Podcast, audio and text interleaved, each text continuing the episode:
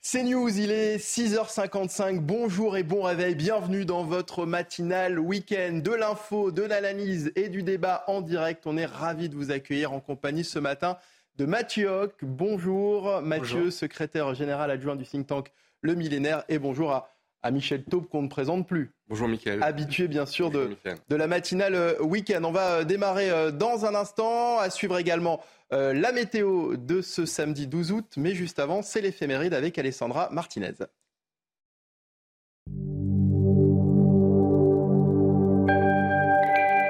Chers amis, bonjour. Nous célébrons aujourd'hui la fête de Sainte Jeanne de Chantal, la fondatrice de l'ordre de la Visitation. Elle naît en 1572 à Dijon. Son nom de jeune fille est Jeanne-Françoise Frémiot. Son père est le président du Parlement de Bourgogne. À l'âge de 20 ans, elle épouse le baron de Chantal. C'est un couple rayonnant. Les deux époux sont unis par un grand amour. Mais huit ans plus tard, c'est la tragédie. Le baron meurt dans un accident de chasse. Jeanne est au bord du désespoir. Elle ne parvient pas à se remettre de son deuil jusqu'au jour où son chemin va croiser celui de Saint François de Sales, qui va devenir un grand ami et son accompagnateur spirituel. Écoutez d'ailleurs cette phrase magnifique écrite par Saint François de Sales à Sainte Jeanne. Je me sens, ma très chère fille, une suavité extraordinaire de l'amour que je vous porte. Elle est bouleversée par ce grand prédicateur qui va l'entraîner dans la vie religieuse une fois l'avenir de ses enfants assuré. Jeanne fonde l'ordre de la visitation qu'elle imprègne de la spiritualité salésienne qui suppose un abandon complet à Dieu. Durant toute sa vie, elle livre de nombreux combats spirituels pour préserver sa foi qui peut vaciller, toujours victorieusement. Elle sillonnera aussi le royaume de France en tous sens pour y fonder de nombreux couvents. Elle meurt à Moulins en 1641. Et voici le dicton du jour. Temps trop beau en août annonce l'hiver en courroux. C'est tout pour aujourd'hui. À demain, chers amis. Ciao. Et voilà pour votre éphéméride. On passe tout de suite à la météo. Karine Durand, c'est une journée euh, chaude et orageuse hein, qui nous attend. La météo avec BDOR.fr. L'agence BDOR vous donne accès au marché de l'or physique. L'agence BDOR, partenaire de votre épargne. Vigilance canicule pour euh, le Rhône pour cette journée et pour les prochains jours avec une masse d'air qui vient directement de l'Espagne qui remonte dans un flux de sud-ouest et qui donne des températures très élevées en journée mais euh, surtout la nuit, des nuits étouffantes et peut-être même de manière euh, durable partout ailleurs ou près sur tout l'est du pays. Attention aux orages qui vont éclater une grande partie de la journée localement ils peuvent être assez violents. Par contre c'est l'accalmie qui est de retour hein, sur le nord-ouest après les averses de la veille retour du soleil. Les orages, on les retrouve essentiellement du côté de la région Grand Est et parfois quelques-uns en montagne. Côté sud, du très beau temps, plein soleil, hormis sur les côtes où on a pas mal de brume ce matin. Au cours de l'après-midi, la météo s'améliore quasiment partout, sauf à l'est où on a encore quelques averses orageuses. Alors entre ces averses orageuses, quand même de moments de beau temps, calme, ensoleillé et puis parfois des orages qui éclatent, surtout en montagne, encore une fois, sur les Alpes, le massif central, parfois aussi sur les Pyrénées et toujours un temps calme, sec en Méditerranée avec le ciel qui se dégage et une ambiance plus variable sur le nord-ouest. Les températures sont douces partout. Euh, ce matin, très élevées en vallée euh, du Rhône avec déjà 22 à Lyon par exemple, 22 également pour Nice et Cannes, 20 degrés à Paris, plus de fraîcheur en Bretagne, 15 à Rennes ou encore à Brest. Au cours de l'après-midi, les valeurs sont euh, partout au-dessus des moyennes de saison. Elles sont quand même en légère baisse sur la moitié nord par rapport à hier. 26 à Paris, à peine 20. C'est en dessous des moyennes du côté de la pointe bretonne. Et puis cette chaleur caniculaire en vallée du Rhône de 35 à 36 degrés. Localement, les températures peuvent même monter encore un peu plus haut. C'était la météo avec BDOR.fr. L'agence BDOR vous donne accès au marché de l'or physique. L'agence BDOR, partenaire de votre épargne. Excellent réveil sur CNews. Soyez les bienvenus. Nous sommes le samedi 12 août. Aujourd'hui, tout de suite, voici les titres de votre matinale week-end. Le Conseil d'État suspend le décret de dissolution du collectif Les Soulèvements de la Terre. Il avait été pris euh, par le ministre de l'Intérieur le 21 juin dernier. Le collectif est connu pour avoir notamment organisé les manifestations autour du chantier des méga-bassines de Sainte-Soline dans les Deux-Sèvres. Les précisions dès le début de ce journal. Le trafic TER perturbé par des traversées de migrants entre Dunkerque et Calais. Chaque jour, des migrants traversent les voies, ce qui oblige les trains à réduire leur vitesse. Une situation qui engendre des retards sur la ligne, mais qui est aussi extrêmement dangereuse. En trois ans, trois migrants ont perdu la vie écrasés par des trains. Et puis, une semaine après les obsèques d'Enzo à la dans l'heure, sa maman a accepté de, témoigner sur CNews. Cet adolescent de 15 ans a été poignardé le 22 juillet dernier. La mère d'Enzo, qui a souhaité rester anonyme, déplore notamment le manque de soutien et de considération de l'État. C'est donc une première victoire pour les soulèvements de la Terre. La décision de suspendre le collectif euh, écologique euh, avait été prise en juin par Gérald Darmanin. Elle a été suspendue hier en référé par le Conseil d'État. Si la haute juridiction administrative doit encore se prononcer sur le fond du dossier, elle estime aujourd'hui que le gouvernement n'a pas apporté la preuve que le collectif écologiste cautionne des agissements violents. Un coup dur pour le ministre de l'Intérieur, Mathilde Couvillier-Flornois. C'était en juin dernier. Le gouvernement dissolvait l'association écologiste Soulèvement de la Terre. Alors oui, à la demande du président de la République et de la Première ministre, demain matin, je présenterai au Conseil des ministres le décret de dissolution des soulèvements de la Terre. Saisi en juillet par l'association, le Conseil d'État a rendu sa décision provisoire. Il suspend en référé la dissolution de l'association, car selon les juges, les éléments fournis par l'État ne sont pas suffisants et concluants. Les juges des référés du Conseil d'État observent tout d'abord que la dissolution des soulèvements de la Terre porte atteinte à la liberté d'association. Il existe un doute sérieux quant à la qualification de provocation à des agissements violents à l'encontre des personnes et des biens retenus par le décret de dissolution. Devant cette décision, via un communiqué, le ministère de l'Intérieur a dit prendre acte de la décision, mais ne s'avoue pas encore vaincu. Alors est-ce un réel camouflet pour Gérald Darmanin? Oui, selon Benjamin Morel va probablement avoir un gouvernement qui va tenter de muscler le dossier, de montrer que, bah, si, si, en fait, il avait bien fait de, de dissoudre le, groupement d'associations. Il est encore loin de la coupe aux lèvres, mais évidemment, pour les partisans de la dissolution, pour Gérald Darmanin, c'est un coup de semonce et ça va être très difficile à réparer, difficile à rattraper. Le Conseil d'État rendra sa décision définitive à l'automne prochain. Alors Michel, êtes-vous d'accord avec notre ami Benjamin Morel? Pensez-vous que cette décision du, du Conseil d'État soit un, un camouflé pour euh, Gérald Darmanin ce n'est pas la première fois que des décisions audacieuses de Gérald Darmanin euh, sont retoquées en première instance euh, par la justice. Des annonces audacieuses même, vous devriez dire. Absolument, mais on se rappelle de l'imam Hussein qui, mm. euh, dont le Conseil d'État avait cassé dans un premier temps la, euh, l'interpellation en vue de son extradition, et au final, Gérald Darmanin avait eu raison. Là, la décision du Conseil d'État, c'est uniquement en référé, parce que le Conseil d'État a, a, a considéré qu'il n'y avait pas une urgence absolue, et que sur le fond, il y avait trop de débats pour pouvoir lui-même décider. Donc la décision de fond et la décision finale est renvoyée de quelques mois. Donc ne crions pas encore victoire ou défaite, mais là où je pense qu'il y a une défaite, c'est que je trouve Gérald Darmanin très seul dans ce combat, euh, comme il l'est sur d'autres sujets. C'est-à-dire que dans la Macronie, il prend des positions audacieuses, il a parlé d'écoterrorisme, il s'en prend effectivement au soulèvement de la Terre, mais j'entends peu euh, de ses collègues de la Macronie le soutenir et l'accompagner. J'en reviens dans ce combat politique. Et dernier point, est-ce la bonne voie que de prendre le terrain judiciaire dans un combat politique? Parce que les soulèvements de la Terre, c'est qui aujourd'hui? C'est non seulement euh, une galaxie d'associations de fêtes et de, de, centaines de personnes de fêtes, mais c'est aussi des politiques. C'est aussi Sandrine Rousseau.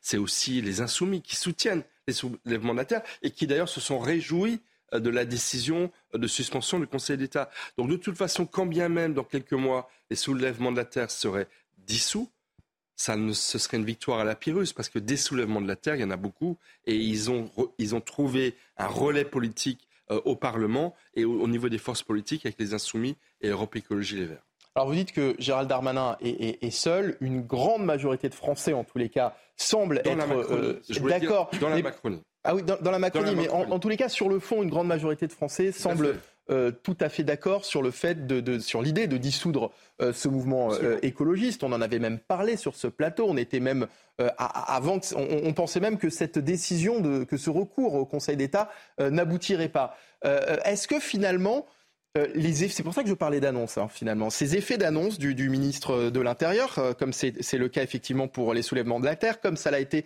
euh, l'année dernière, il y a pile un an quasiment, hein, pour l'affaire de l'imam Iqiyoussen. Est-ce que finalement le, ministre de l'Intérieur ne, lance pas des, annonces un petit peu à la légère, c'est-à-dire sur des dossiers qui sont peut-être mal, mal préparés en tous les cas C'est tout le problème d'un effet d'annonce. Lorsque vous faites une annonce politique forte en réponse à une violence politique qui a été forte de la part des soulèvements de la terre, parce qu'il faut quand même rappeler euh, ce que disaient euh, les, leaders de, ce mouvement. L'objectif des soulèvements de la terre, c'est d'attaquer, d'occuper des euh, installations privées, voire publiques, à caractère écocidaire.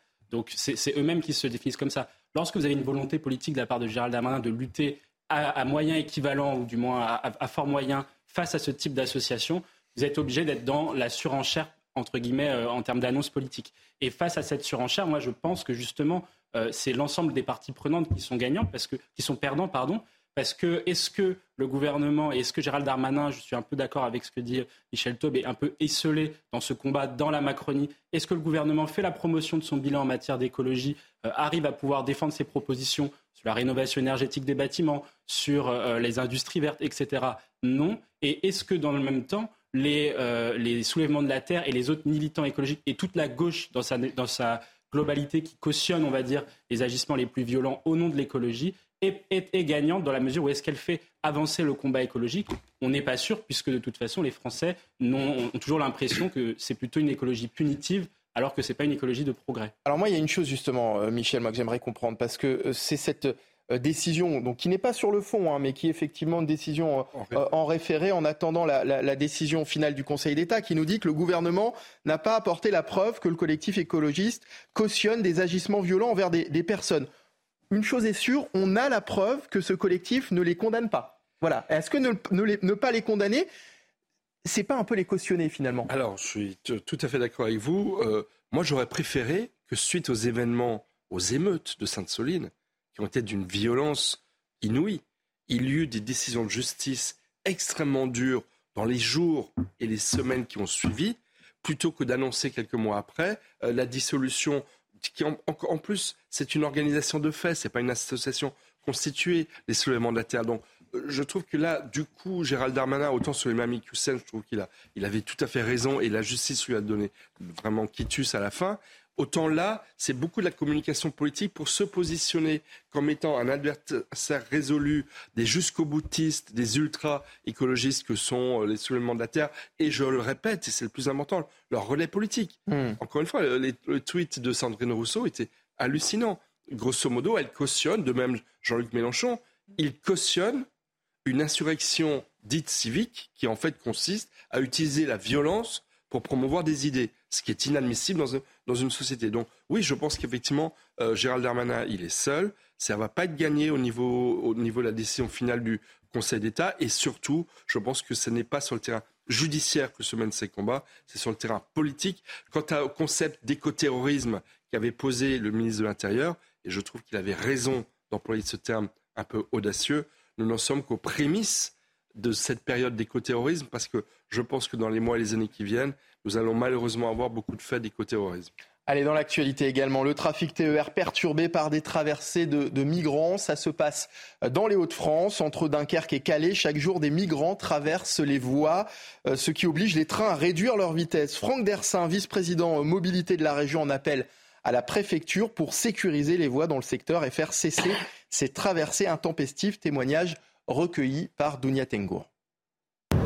Avec le retour d'un temps plus clément dans le nord de la France, les traversées illégales de la Manche se sont multipliées ces derniers jours.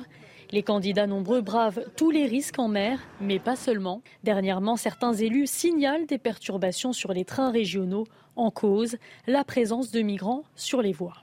Les TER ont beaucoup de mal à circuler, surtout entre Calais et Dunkerque, parce qu'il y a la présence sur les rails, le long de la voie de chemin de fer, de plus en plus de migrants. Une situation loin d'être méconnue dans la région.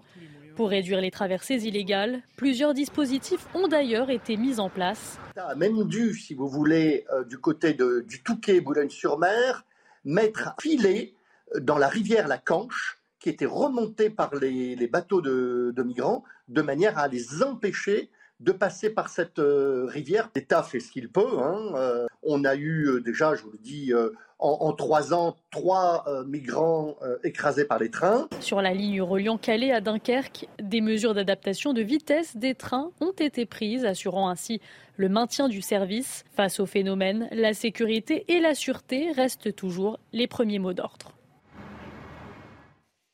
Alors non seulement c'est pénible évidemment pour euh, les usagers, hein, ça engendre des, retards sur euh, la ligne, c'est aussi extrêmement dangereux. Vous avez entendu trois morts en, trois ans, qu'attend la préfecture pour euh, réagir, Mathieu bah, On est là, je trouve, en situation d'inversion des valeurs. C'est-à-dire qu'en fait, c'est les personnes qui sont en situation illégale qui pénalisent la vie, la vie des usagers et la vie des touristes, même plus, globalement, dans, notre réseau des TER. Donc là-dessus, c'est une situation qui est anormale, mais c'est une situation, comme vous l'avez rappelé, qui ne date pas euh, d'aujourd'hui, qui date déjà il y, a, plusieurs années, et euh, qui en fait est la résultante d'une situation dans laquelle le pays, dans sa globalité, et Calais en est l'exemple probant, euh, n'est plus en capacité d'accueillir autant de personnes en situation irrégulière. Je rappelle quand même quelques chiffres, c'est qu'il y a 300 000 personnes qui rentrent de manière clandestine en Europe par an. On, a, on devrait avoir à peu près, selon les chiffres du ministère 500 000 clandestins en France en termes de, stock.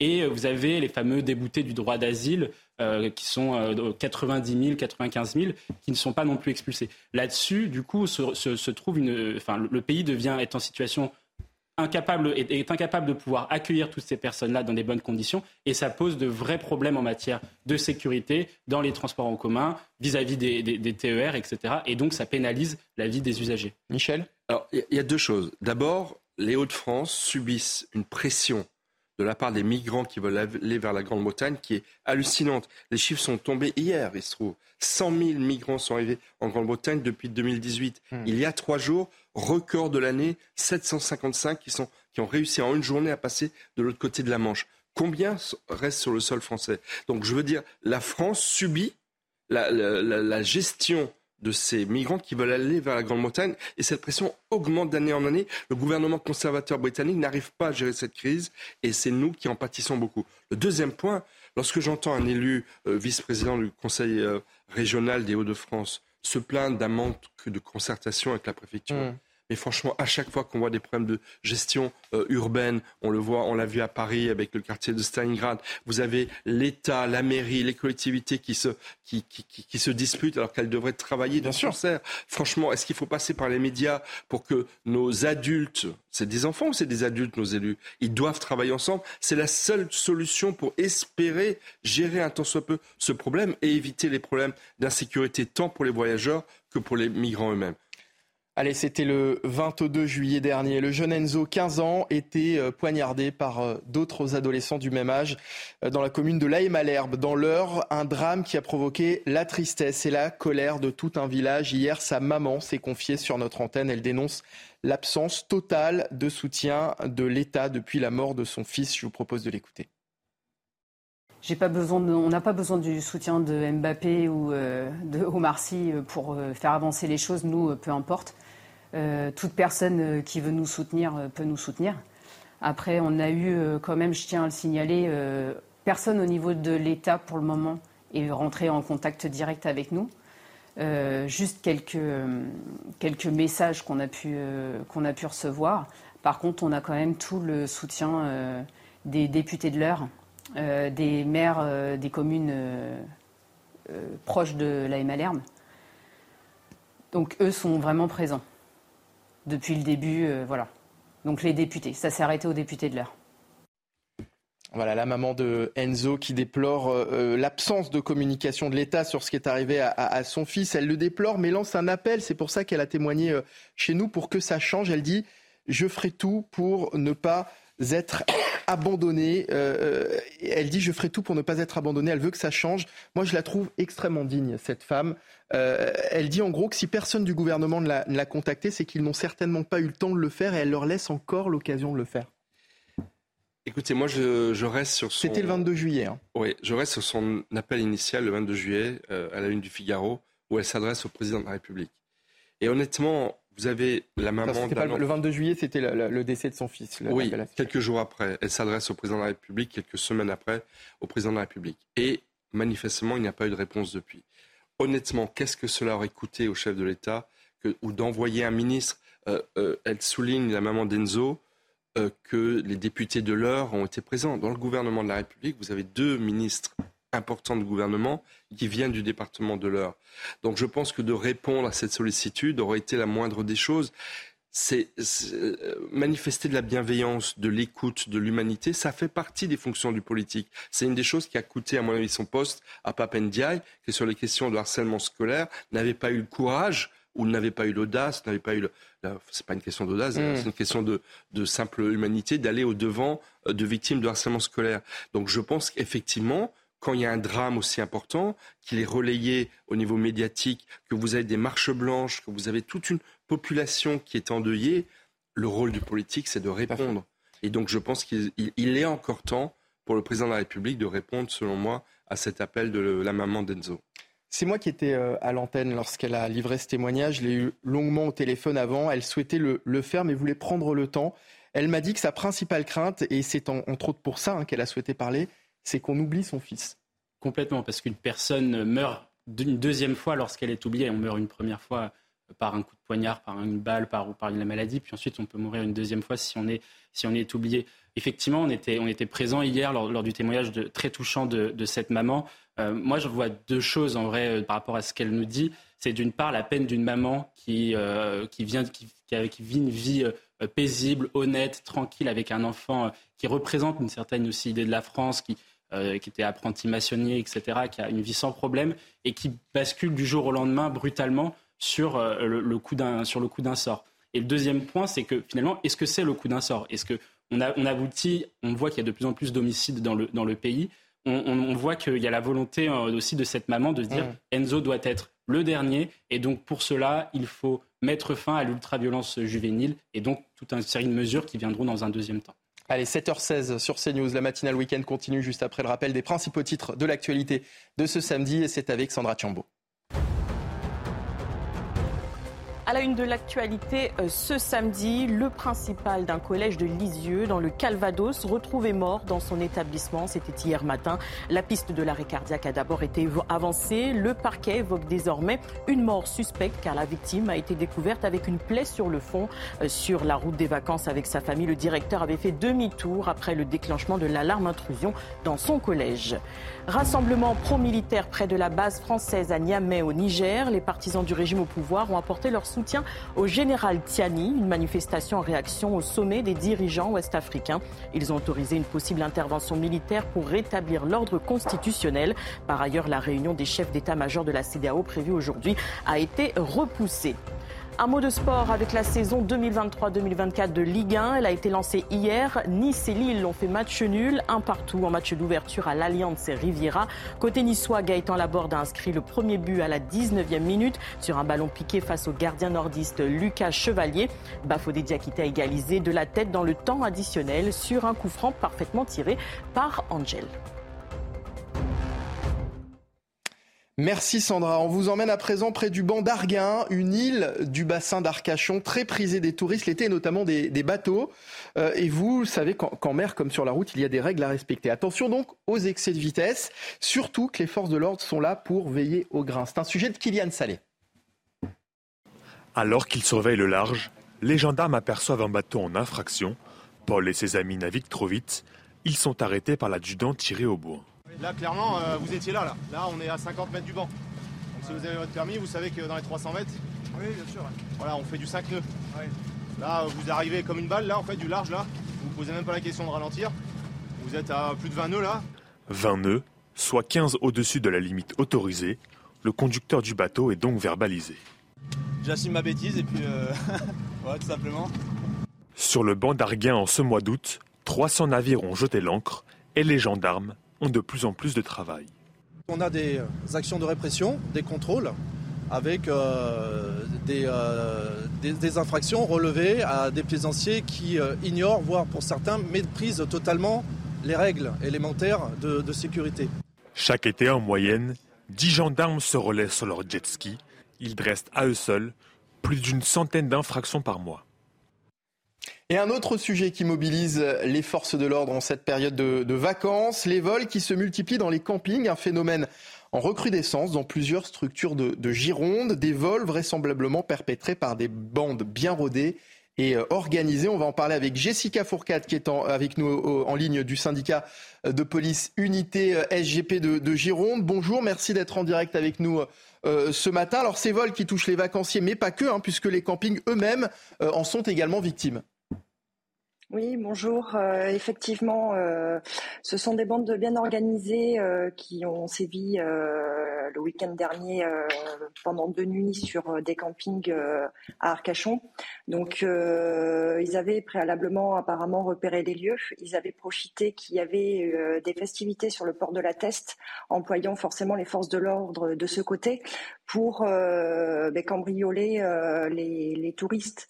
Euh, qui logeaient dans ces campings, ainsi que, euh, que euh, que du matériel hmm. de, jardinage et d'outillage. on rappelle que dans les coffres forts, il y avait à peu près 350 passeports dans un des, des campings. sur les vidéos surveillance, on voit des individus donc préparés, vêtus de sombre, euh, ils sont assez athlétiques et ils étaient porteurs euh, d'un masque chirurgical éganté. Donc, euh, bon, la police technique et scientifique a fait des prélèvements, traces, indices, ADN, de façon à pouvoir relever un maximum de preuves et d'informations pour pouvoir identifier ces personnes. Quel est le, profil des, des voleurs? Alors le profil, tant qu'on ne les a pas, on ne peut pas dire quel est le profil euh, Tout ce qu'on sait, c'est que bah, ces gens-là, euh, à mon avis, et euh, par rapport aux forces de l'ordre, sont bien entraînés. Ils doivent pas être à leur premier cambriolage. ils sont préparés, ils savent ce qu'ils doivent faire. Euh, ils agissent rapidement. Et puis, il faut rappeler que l'année dernière, euh, le, bassin d'Arcachon, la teste de bûche, euh, a été touché par les, par les feux. Donc, cela facilite l'accès au camping par d'autres voies que les voies d'accès hmm. principales. Comment procède-t-il et, et, quels conseils, ce sera ma dernière question, quels conseils pouvez-vous donner aux, aux, vacanciers qui nous regardent pour, pour s'en protéger? De faire attention. Euh, effectivement, on est en vacances, on se dit euh, on est couvert euh, par les vols, par, les malfaiteurs, mais non, faites attention à vos affaires, que ce soit sur la plage, sur les campings, laissez pas à la vue des, choses, et puis, et puis essayez d'être vigilant entre vous-mêmes. Merci beaucoup Jessica Fourcade du syndicat de police unité SGP Gironde. Merci d'avoir été avec nous ce matin. Une réaction, Mathieu, rapidement sur sur cette histoire, encore une fois, des, touristes hein, visés. On, l'a compris, l'été, euh, euh, j'ai envie de vous dire, la délinquance n'est pas en vacances. Complètement. Et il euh, faut bien se dire, il y a un cambriolage toutes les deux minutes en France. C'est absolument insupportable. C'est un chiffre qui est en augmentation de, de 15% par rapport à l'année précédente. Et ça l'est d'autant plus lorsque il s'agit de, de, lieux de vacances, notamment les campings, qui sont quand même il faut le rappeler, les campings plutôt un, lieu de vacances initialement plutôt, euh, euh, va dire, peu cher et, assez low cost dans les années 70 et dont les prix, et ça avait été démontré par Jérôme Fourquet, ont explosé sur les 50 dernières années. C'est ce qu'il appelle la démoyennisation par le haut, c'est-à-dire qu'en fait, on a des, prix, des, services low cost qui deviennent de plus en plus chers. Et donc là, vous voyez une atteinte faite euh, au, simple fait de pouvoir vivre de, de ces vacances-là par la hausse des cambriolages qui est tout simplement insupportable. Michel On est dans une société de l'insécurité et donc tout le monde doit se protéger. Après, ce qui est vraiment je trouve très intéressant dans ce reportage, c'est que le vol, par exemple, d'un passeport, d'une carte de sécurité sociale, c'est un business considérable et vous avez des bandes organisées, vous avez une criminalité, une délinquance organisée qui correspond à des, à des milliers, des dizaines de milliers de, de larcins. Et puis malheureusement, les voleurs suivent les vacanciers, donc ils vont là où se passent les vacances mais c'est un vrai phénomène de société que la police suit de très près. Allez, le foot euh, à présent. La Ligue 1 est de retour euh, ce week-end après le match entre Lille et Nice. Hier, Marseille et surtout Paris entre en lice aujourd'hui. Le champion euh, en titre accueille Lorient ce soir. Le match est à suivre à 21h, bien sûr, sur Canal+. Mais l'autre match qui intéresse le plus les supporters en ce moment, c'est celui qui oppose Kylian Mbappé à sa direction. L'attaquant français, à qui il reste un an de contrat, euh, ne veut pas prolonger euh, au PSG. Depuis le 23 juillet, la direction du club a décidé de le faire évoluer avec l'équipe réserve. Une situation qui n'arrange pas le nouveau coach espagnol des Parisiens, Luis Enrique. On l'écoute. On a fait ce qu'il fallait pour améliorer l'équipe jusqu'ici. On va faire le maximum jusqu'au dernier jour du mercato. On reste vigilant à tous les postes avec Luis Campos et le président. Le mercato est dur pour tout le monde. Il faut l'accepter. Aujourd'hui, Dembélé n'est pas encore un joueur du PSG. C'est quasiment fait. Il ne manque presque rien, mais non, il ne sera pas là demain. Ce n'est pas fait à 100%, 99% oui, 100% non.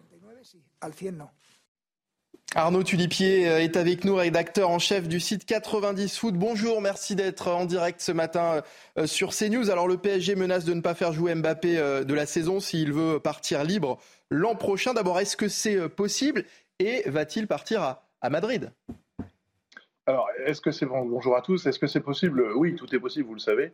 en revanche, on voit quand même assez mal le PSG non seulement se priver de son meilleur joueur, mais en plus, euh, euh, on va dire, payer pendant un an euh, Kylian Mbappé pour rien. ça sera un signe assez affreux à envoyer à tous les joueurs qui éventuellement voudraient venir après au, PSG. Et puis en plus, bah, ça serait complètement idiot de la part du PSG de ne pas réussir à, profiter du talent ou de la plus-value d'un transfert de, de Kylian Mbappé, ça c'est sûr. Merci beaucoup euh, Arnaud Tulipier d'avoir été avec nous ce matin, rédacteur en chef du site 90 Foot. Euh, dans l'actualité ce matin, le Conseil d'État suspend la décision de dissoudre le collectif Les Soulèvements de la Terre, une décision applaudie par la gauche. Plusieurs dirigeants d'Europe Écologie Les Verts et de la France Insoumis notamment ont réagi. On en parle dans un instant dans la suite de votre matinale week-end sur CNews. Restez avec nous. Allez, il est 7h30, bienvenue si vous venez de nous rejoindre. Votre matinale week-end continue sur CNews. Nous sommes le samedi 12 août aujourd'hui. Tout de suite, les titres de votre journal.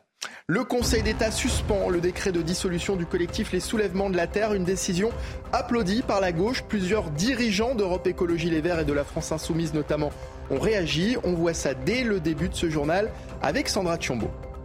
C'est la mauvaise surprise de ce mois d'août, la recrudescence de l'épidémie de Covid-19 en France. Et même si les spécialistes préconisent de ne pas s'inquiéter, la prudence est tout de même de rigueur. Nous ferons le point sur les gestes pratiques et les restrictions en cas de contamination. Et puis ce week-end s'annonce à nouveau chargé sur les routes. Bison futé, euh, voie rouge dans le sens des départs sur l'ensemble du territoire, rouge également dans le sens des retours pour euh, tout le quart nord-ouest.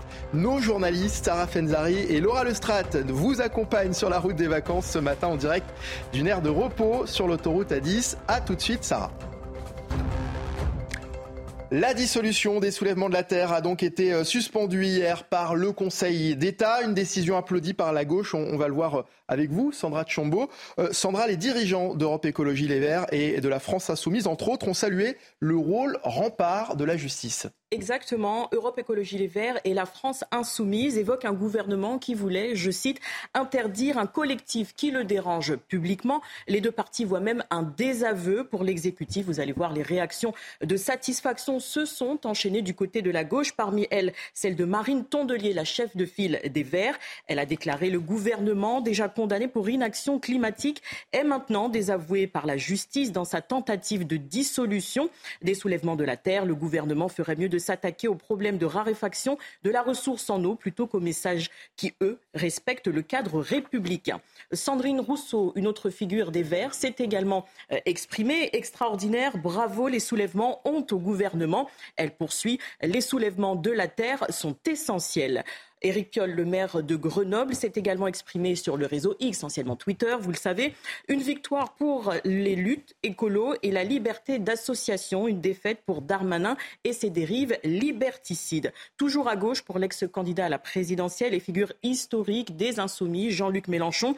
La Macronie et l'art républicain ont voulu violer la loi en interdisant une ligue d'associations citoyennes.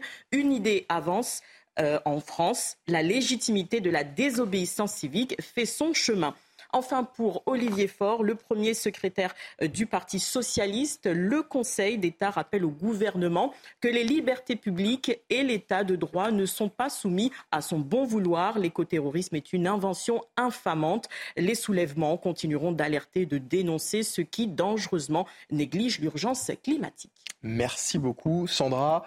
Michel, des réactions euh, à gauche qui ne sont finalement pas très euh, surprenantes hein, dans cette affaire. Non, il y a même une compétition entre les différents partis de, euh, de la gauche ou de l'extrême gauche pour récupérer un peu le, cette démarche. Moi, je pose tout simplement une question. Ce qui s'est passé à Sainte-Soline, les violences contre la police, les attaques contre les agriculteurs, ah. souvent des petits agriculteurs qui, qui, dont, dont les récoltes ont été saccagées par euh, les soulèvements de la terre, euh, les empêchements de se déplacer euh, de son domicile vers les aéroports, comme on l'avait vu dans la région parisienne, à l'initiative des soulèvements de la terre. C'est ça, respecter le cadre républicain, comme le dit Madame Tondelier c'est cela la désobéissance civile non, et, ces agissements n'avaient pas été dénoncés d'ailleurs de, la même façon. Exactement. et, donc, et, donc, non, effectivement, c'est sûr que le terme d'éco-terrorisme est très fort parler de terrorisme, mais je pense que Gérald Marnin a annoncé plus ce qui va, à mon avis, se passer dans les années qui, viennent. Et il prévient quelque part. Mais là, en l'occurrence, il faut vraiment être très clair. Euh, utiliser la violence pour défendre des idées, ça n'est pas s'inscrire dans le cadre républicain. Et si l'insurrection civique dont parle euh, Jean-Luc Mélenchon et dont il veut faire un concept, il va d'ailleurs sortir un livre à la rentrée sur ce, cette idée, euh, si ça consiste à utiliser la violence pour bousculer l'état de droit et la société, non, ça n'est pas conforme à l'idée qu'on peut se faire de la République. Sandra. Oui, on précise que les soulèvements de la Terre ont remporté cette première manche dans leur bras de fer avec le gouvernement, mais le Conseil d'État doit encore s'exprimer sur, le, fond, de cette affaire. du dossier, absolument. Mathieu, un, dernier mot là-dessus? Oui, bah, de toute façon, toute la gauche a tout le temps soutenu les minorités agissantes les plus, les plus violentes de, de son camp depuis toujours. Lorsque le général de Gaulle avait dissous déjà une vingtaine, une petite dizaine d'associations euh, communiste à l'époque, c'était le, président qu'on avait fait le plus de la Ve République, avant Emmanuel Macron. Euh, la, gauche était déjà tombée, euh, toute la gauche l'incriminait déjà. Le, point que je vois aussi, c'est qu'en fait, quand on regarde les présidents qui ont le plus dissous des associations, après Emmanuel Macron et après le général de Gaulle, on s'aperçoit en fait que c'est François Mitterrand et François Hollande qui ont le plus dissous des associations. Les présidents de gauche. Voilà. Merci euh, Mathieu pour euh, ces précisions. C'est la mauvaise surprise de ce mois d'août, la recrudescence de l'épidémie de Covid-19 en France avec l'arrivée d'un nouveau variant. Ça y est, on le connaît, il s'est présenté, il s'appelle Eris. Et même si les spécialistes semblent cette fois tous d'accord sur le fait qu'il ne faut pas pour le moment s'inquiéter, la prudence est tout de même de rigueur. Le rappel justement des gestes pratiques ce matin et aussi des restrictions en, cas de contamination au cas où vous les auriez oubliés. Surtout, vous allez le voir, il y a quelques changements. Mathilde Couvillier-Flornois, Antoine Durand. On l'avait presque oublié, mais il est bien encore parmi nous. En pharmacie, plus d'une personne testée sur trois est positive, mais depuis que la crise endémique est passée, les systèmes du gouvernement ne sont plus mis à jour. À l'heure actuelle, euh, l'État a fermé le site, euh, le CIDEP, c'était la plateforme de déclaration des tests antigéniques avec euh, les QR codes, etc. Ça a été fermé. Maintenant, c'est simplement des papiers qu'on fait à la main. Pour rappel, le port du masque n'est plus obligatoire ni le rappel vaccinal. Ils sont seulement fortement recommandés aux personnes immunodéprimées et aux plus de 80 ans. Concernant les tests de dépistage, depuis le 1er mars 2023, ils ne sont plus pris à 100% en charge par l'assurance maladie. Il y a donc un reste à charge pour l'assuré. Les tests restent tout de même gratuits pour les mineurs, les personnes fragiles, les plus de 65 ans et les professionnels de santé. Si le test revient positif, il n'est plus obligatoire de s'isoler depuis le 1er février 2023. Il faudra juste maintenir les gestes barrières. Les cas contacts n'ont plus de test de dépistage à réaliser non plus. Le contact tracing de l'assurance maladie a été suspendu. Enfin, si vous êtes positif au Covid depuis le 1er février dernier, il n'est plus possible d'avoir des arrêts maladie dits dérogatoires sans délai de carence. Votre médecin vous délivrera un simple arrêt de travail. Alors le Covid va-t-il nous gâcher la, fin des vacances, Michel? Parce que c'est un peu ça la, question finalement. Alors c'est trop tôt pour, euh, pour le dire, mais euh, je crois qu'il faut s'habituer à vivre avec le Covid. Comme on s'est habitué depuis des années et des décennies à vivre avec la grippe. Je rappelle que pour la grippe, il y a un vaccin tous les ans. Et donc c'est vrai que sur le Covid, non seulement il y a un vaccin, mais il y a aussi euh, un traitement, le Paxlovid, qui, dès qu'on a les premiers symptômes, peut être utile pour les personnes fragiles et sur lesquelles les autorités publiques communiquent très peu. Donc il faut espérer que s'il y a une augmentation de la vague épidémique, le gouvernement ne va pas tirer à sonnette d'alarme de façon culpabilisatrice et comme si nous revenions dans une guerre contre le Covid. Rappelez-vous les, grands discours d'Emmanuel Macron. Mais en revanche, appeler à la prudence, appeler à se protéger lorsqu'il y a beaucoup de monde autour de soi, à protéger les personnes les plus fragiles. Euh, voilà. Mais je pense qu'il faut peut-être une, et peut-être une dose de rappel euh, cet automne. Voilà, exactement. Mais sans, sans dramatiser, j'ai envie de dire, la situation. Mais la réalité, c'est que manifestement, il faille vivre avec le Covid comme on vit avec euh, la grippe, euh, sachant que le Covid tue davantage, mais pour le moment non. Et c'est une bonne nouvelle. Mathieu, vous êtes prêt à vous refaire vacciner? Bah, S'il le faut, s'il le faut, oui. Après, moi, je pense que de toute façon, tout dépend de, ce que l'on, de, la nature que l'on accorde au Covid. Est-ce que c'est un virus endémique qui a vocation à revenir tous les ans, un peu comme, comme la grippe? Et dans ces cas-là, on fait une politique de santé publique et une politique de rappel vaccinal à destination des personnes les plus fragiles. C'est ce que pour l'instant les épidémiologiques euh, proposent plutôt, ou est-ce que c'est un virus qui, a, euh, qui, est encore euh, aussi beaucoup plus important qu'un virus endémique et, pour lequel il faut du coup faire une vraie politique publique une vraie politique de santé publique et donc avec la politique de tracking, de traçage, etc. Mais pour l'instant, les professionnels de la santé nous expliquent que c'est plutôt un virus endémique qui a vocation à évoluer comme la grippe. Alors hier, le directeur de l'hôpital d'Arcachon s'est exprimé sur euh, ce nouveau variant. Il a expliqué que le masque était à nouveau obligatoire au sein de son hôpital. on l'écoute et on en parle juste après. Depuis euh, une dizaine de jours maintenant, euh, on constate de plus en plus de cas euh, de patients qui se présentent notamment au niveau des urgences avec le, Covid. On a décidé assez rapidement depuis hier de remettre le masque obligatoire. Ça nous paraît être une mesure bon, d'abord désagréable évidemment et, contraignante, mais qui nous paraît être une mesure de bon sens pour essayer de limiter la propagation, euh, essayer de limiter aussi le nombre d'arrêts maladie pour, pour nos agents, parce que derrière, si effectivement nous sommes en difficulté euh, vis-à-vis du personnel soignant, c'est des lits d'hospitalisation qui peuvent être fermés. Et vous l'imaginez bien, à Arcachon, en, plein milieu du mois d'août, ce serait quelque chose qui serait complètement délétère pour nous et qui mettrait en difficulté toute la chaîne soignante qui nous permet de prendre en charge nos patients au niveau de notre territoire. Faut dire que ça rappelle quand même de mauvais souvenirs, hein, tout ça. Hein. Bah oui, il y a eu, euh, on en est à plus de 160 000 morts euh, hmm. depuis euh, début 2020. donc effectivement, ça a été beaucoup plus sérieux qu'une simple grippe. mais je pense vraiment la clé, c'est de ne pas, sauf évidemment s'il y avait une nouvelle épidémie dévastatrice comme il y en a eu début 2020, mais il ne faut pas dramatiser hmm. parce qu'il y a une telle cacophonie, une telle hyper-politisation du, sujet pendant des mois que beaucoup de Français se sont tout simplement détournés de l'idée de se faire vacciner, de l'idée de se protéger. Il y a une sorte d'hyper-saturation à laquelle d'ailleurs les professionnels de santé ont beaucoup contribué. Donc je pense que le plus important, c'est de calmer les choses, de dire il y a un risque, il faut se protéger, il faut mettre le masque dans les circonstances où il y a le plus de monde. Aux urgences, c'est peut-être pas absurde de mettre un masque parce qu'on côtoie des personnes qui sont malades. Et si une personne sur trois dans les urgences a le Covid, bah, il vaut mieux porter le masque pour s'en prémunir et prémunir les autres, euh, protéger les personnes les plus fragiles, mais sans dramatiser, parce que la dramatisation a vraiment un effet repoussoir un effet, qui fait que les gens se, se, revaccinent moins. C'est intéressant ce que vous dites, parce qu'on on peut imaginer que si demain les autorités de santé appelaient à se refaire vacciner à une dose de rappel, possiblement cet automne, parce que on en parle, alors peut-être uniquement pour les personnes euh, à risque, mais on ne sait pas encore.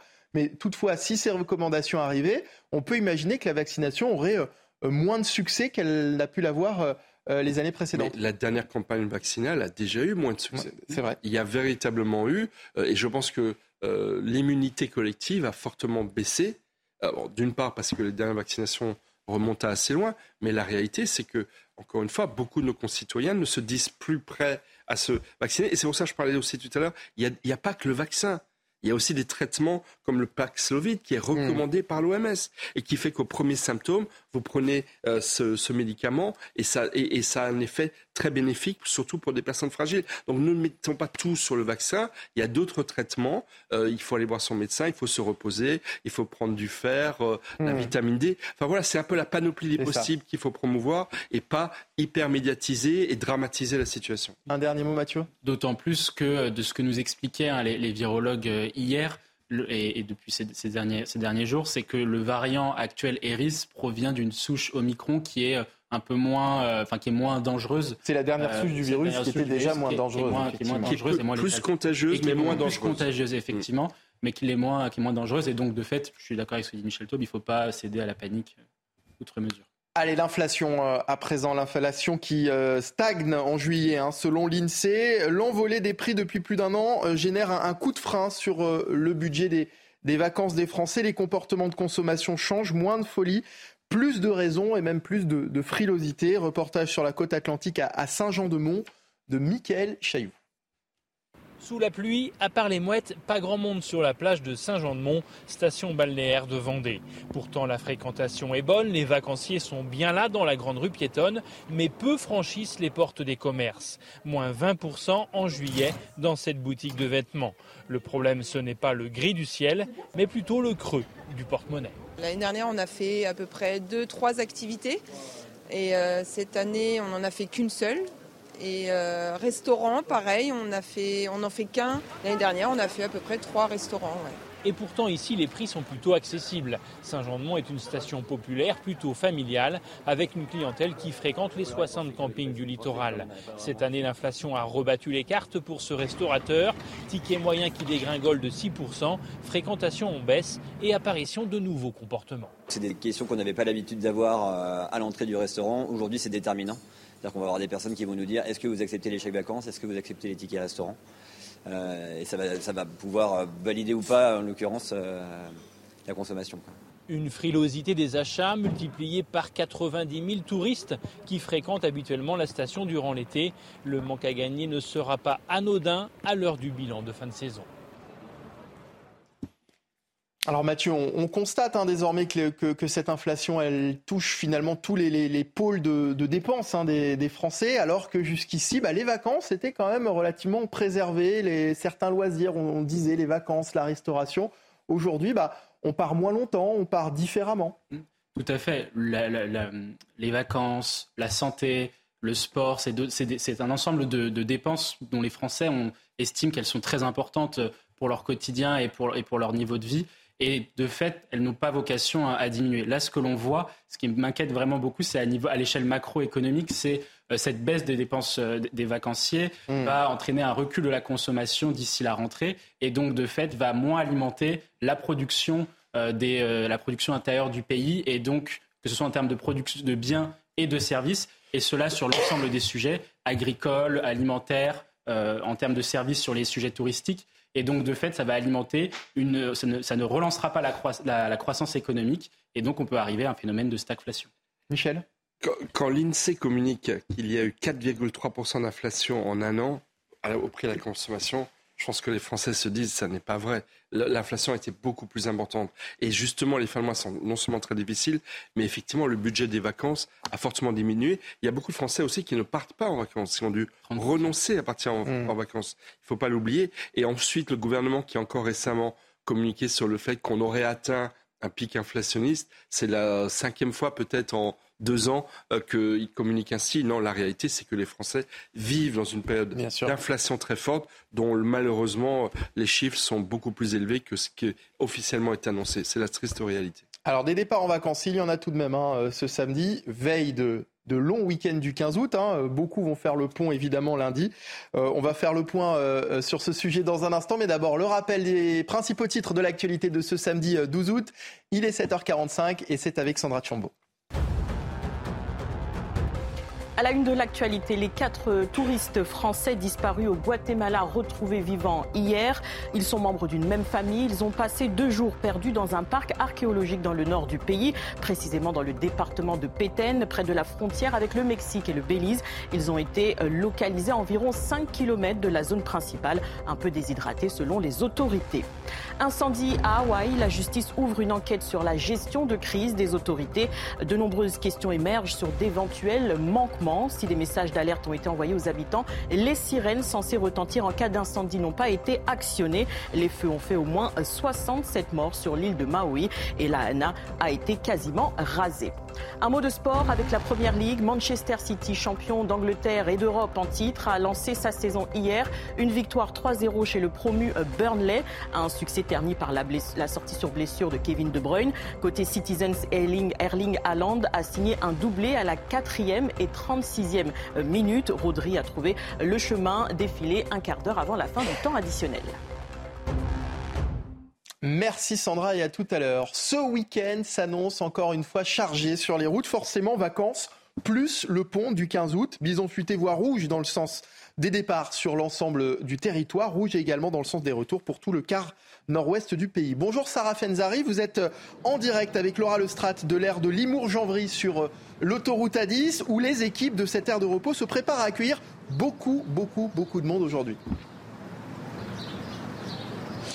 En effet, Michael, et les automobilistes vont surtout devoir prendre leur mal en patience. C'est un week-end qui s'annonce chargé sur les routes hexagonales, comme pour les personnes qui reviennent de vacances et euh, dans le sens des départs. De nombreux embouteillages sont à prévoir euh, à la sortie des grandes métropoles, comme ici euh, où nous nous trouvons sur l'autoroute A10. Vous, vous l'aurez donc compris, la journée est classée rouge dans le sens des départs sur l'ensemble du pays et orange pour les retours. À l'heure où je vous parle, euh, l'aire de repos est déjà euh, très prisé par les automobilistes qui font des pauses, car avec euh, ce temps de pluie et les bouchons qui commencent à s'accumuler, la conduite est assez compliquée. Donc surtout, restez prudents sur les routes. Merci beaucoup. Sarah Fenzari, les images sont signées Laura Lestrade pour CNews. La loi anti-captivité a été promulguée il y a presque deux ans. Elle interdit d'ici 2026 les spectacles de cétacés, la détention et la reproduction en captivité des, orques et des dauphins. Euh, euh, sans que, sauf que depuis les, mois passent et l'État ne détaille pas les contours et, de cette nouvelle loi qui reste donc floue et déçoit d'un côté comme de l'autre. Le reportage est signé Marie-Victoire Dieudonné. Inouk, Wiki, Moana et Kejo. Voici les seuls orques observables en France, ici, à Marineland. Mais le temps est compté.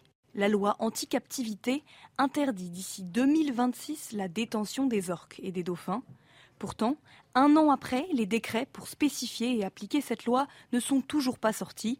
Pour le directeur de Marineland, ce flou est lourd de conséquences. On ne peut pas faire de gros travaux ni de gros projets car on ne sait pas ce qui va se passer. Ça fait huit ans que tout ce contexte politique incertain nous empêche d'investir, de nous agrandir. Or, pour toute entreprise, ne pas investir, c'est la pire des choses. Évoluer, une question de vie ou de mort pour Marineland. 90% des visiteurs viennent précisément pour les orques et les dauphins. Et pour les défenseurs des cétacés également, ces silences font grincer des dents. Il n'y a pas de décret et pendant ce temps-là, il y a une pression qui est mise sur les parcs pour qu'ils se débarrassent à bon compte des animaux et que le gouvernement puisse après dire euh, regardez comme on est fort, on n'a plus d'orques, notamment d'orques captives. L'association dénonce l'inaction de l'État et ses promesses non tenues. Les animaux vont partir dans des conditions déplorables alors qu'il y a des solutions de sanctuaire. Marineland n'a ni confirmé ni démenti l'information, mais les quatre orques devraient rejoindre le Japon. Le célèbre parc français devra alors se réinventer sans ces géants des mers. Avec nous euh, pour en parler, j'accueille Muriel Arnal, présidente et fondatrice de l'association One Voice. Bonjour, merci d'être euh, en direct avec nous euh, ce matin. Alors le problème de cette loi qui semble mal ficelée, puisque finalement personne n'est content hein, au final. Hein. De toute façon, cette loi a une grosse exception qui permet au delphinarium de garder les dauphins et les orques. Et ils vont avoir le droit de les garder s'ils ont des programmes scientifiques. Or, c'est une condition préalable à l'ouverture d'un delphinarium, c'est d'avoir un programme scientifique. Donc tout ça, c'est un écran de fumée qui le temps passant, puisque ça va bientôt faire deux ans qu'elle a été votée, permet au parc de se débarrasser à très bon compte, puisque les orques vont être vendus pour 2 millions de dollars chacune au Japon. Et ensuite, le gouvernement n'aura quasiment pas à prendre de mesures, puisqu'il n'y aura plus les animaux dans les hmm. parcs. Alors, qu'est-ce que vous attendiez, vous, précisément? Pardon? Qu'est-ce que vous attendiez, vous, de cette loi? Nous attendions un texte différent qui n'est pas d'exception. Nous attendions l'interdiction euh, de la reproduction en bassin, l'interdiction des échanges pour que les orques restent là et que nous puissions travailler avec Marineland et avec le ministère de l'écologie à une solution de sanctuaire. Un sanctuaire est actuellement en construction.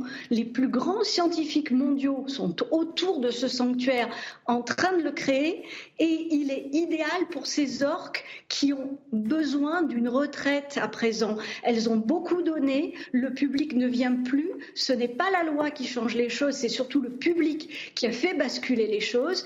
Et à présent, c'est ce que nous demandons tout simplement, c'est qu'elles puissent retrouver. Donc, c'est un bras de mer dans lequel elles vont pouvoir mmh. nager plonger, euh, voir des poissons et ne plus être dans ce bassin de béton complètement vide. Si elles partent au Japon, c'est l'ouverture vers la porte de l'Asie. En Asie, il n'y a pas de loi de protection des animaux, donc c'est beaucoup d'argent pour Marineland et un futur extrêmement difficile pour ces orques. C'est bien noté. Merci beaucoup euh, euh, Muriel Arnal d'avoir été avec nous ce matin. Je rappelle que vous êtes présidente et fondatrice de l'association One Voice. La chronique sport euh, pour terminer avec la Coupe du Monde féminine de foot.